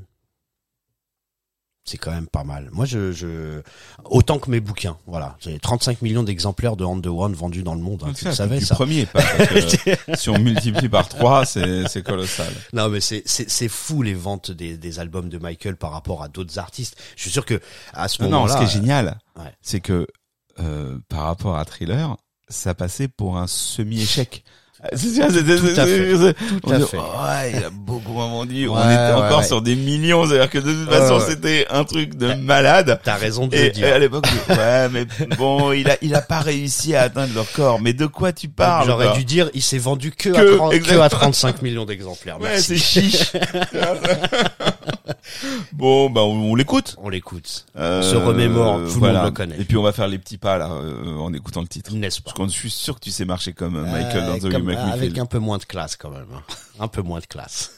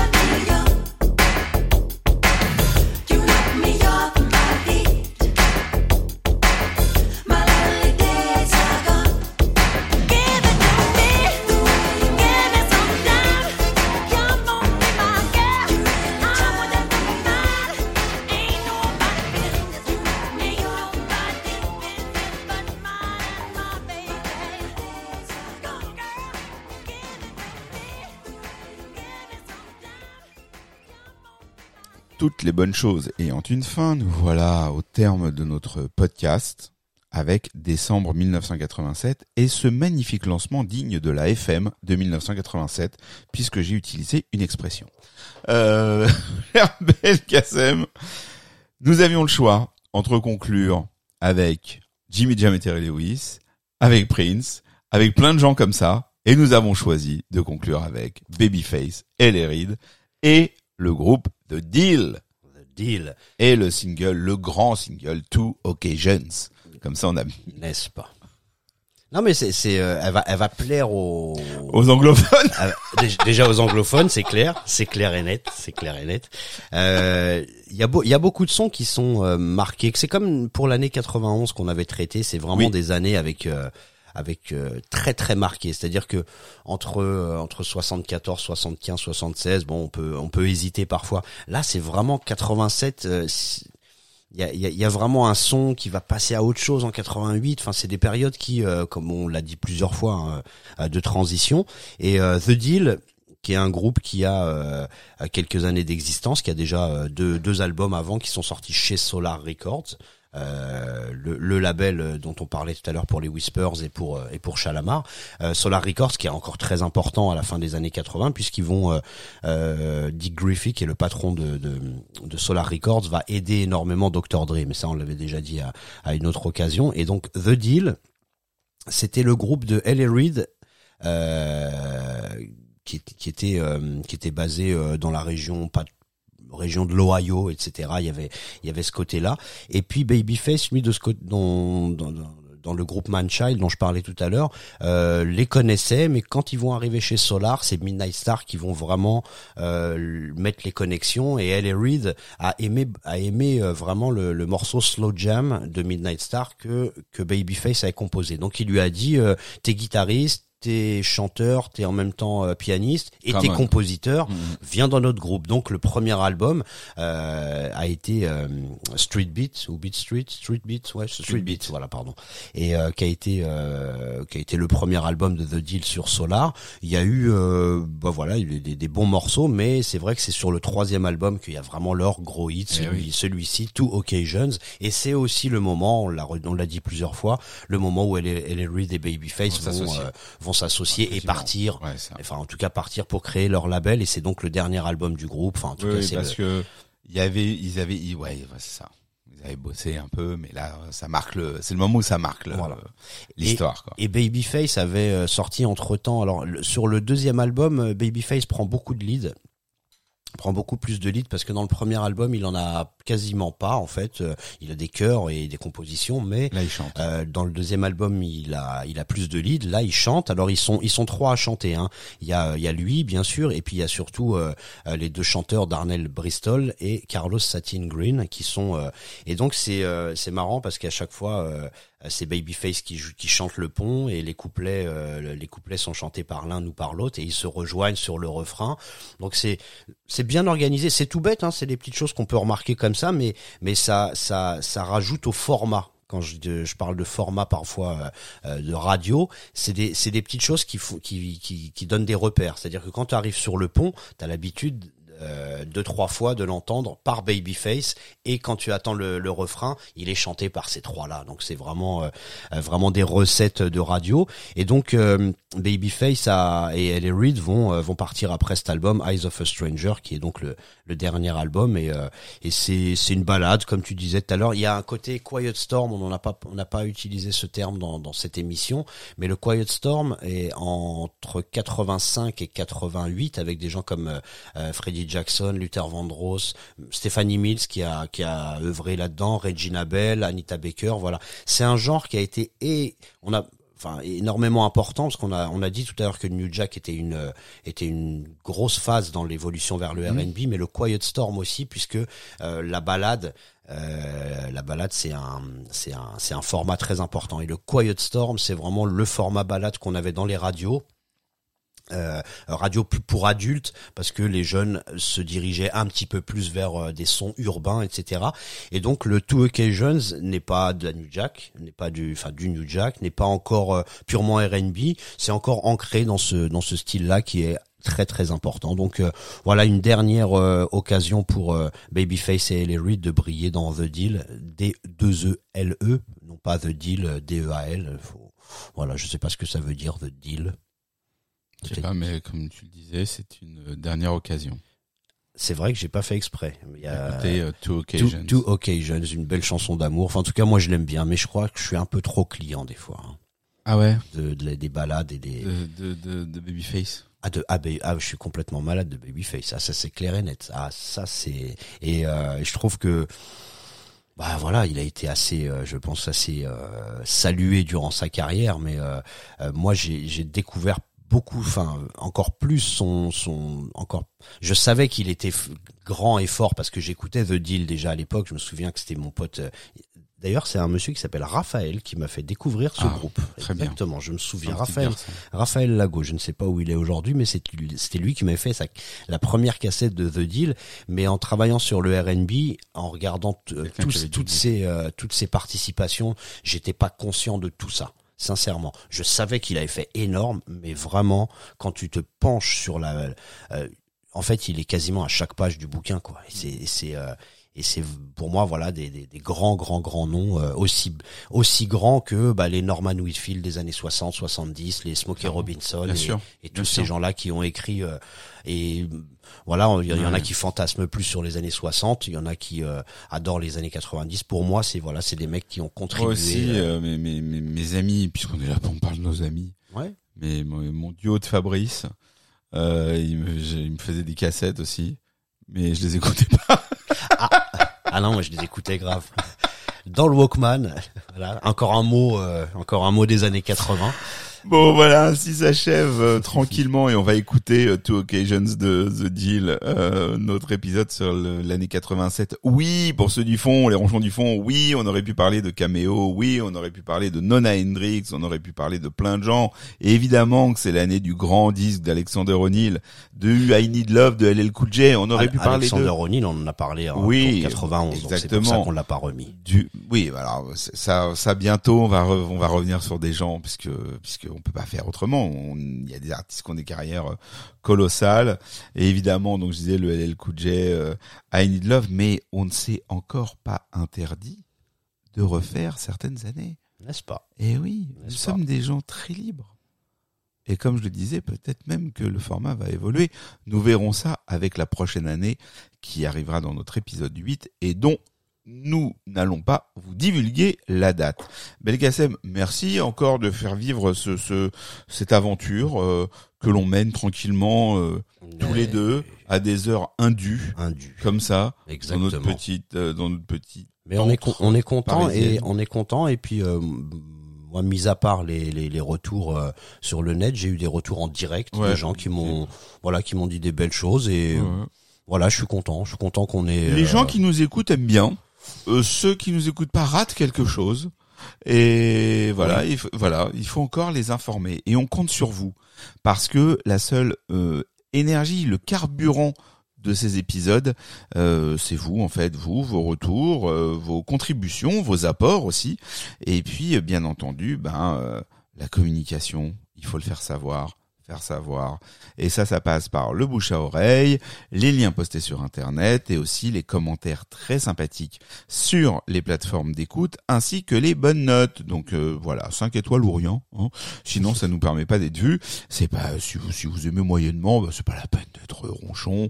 Euh, vous, vous- faites autre chose. Mais si vous êtes arrivé jusque là, si vous êtes arrivé à 3h15, 3h16, 17 même de c'est que quelque part euh, vous nous aimez bien. n'est-ce pas? Merci Raphaël, Merci Belkacem, à très vite. à bientôt.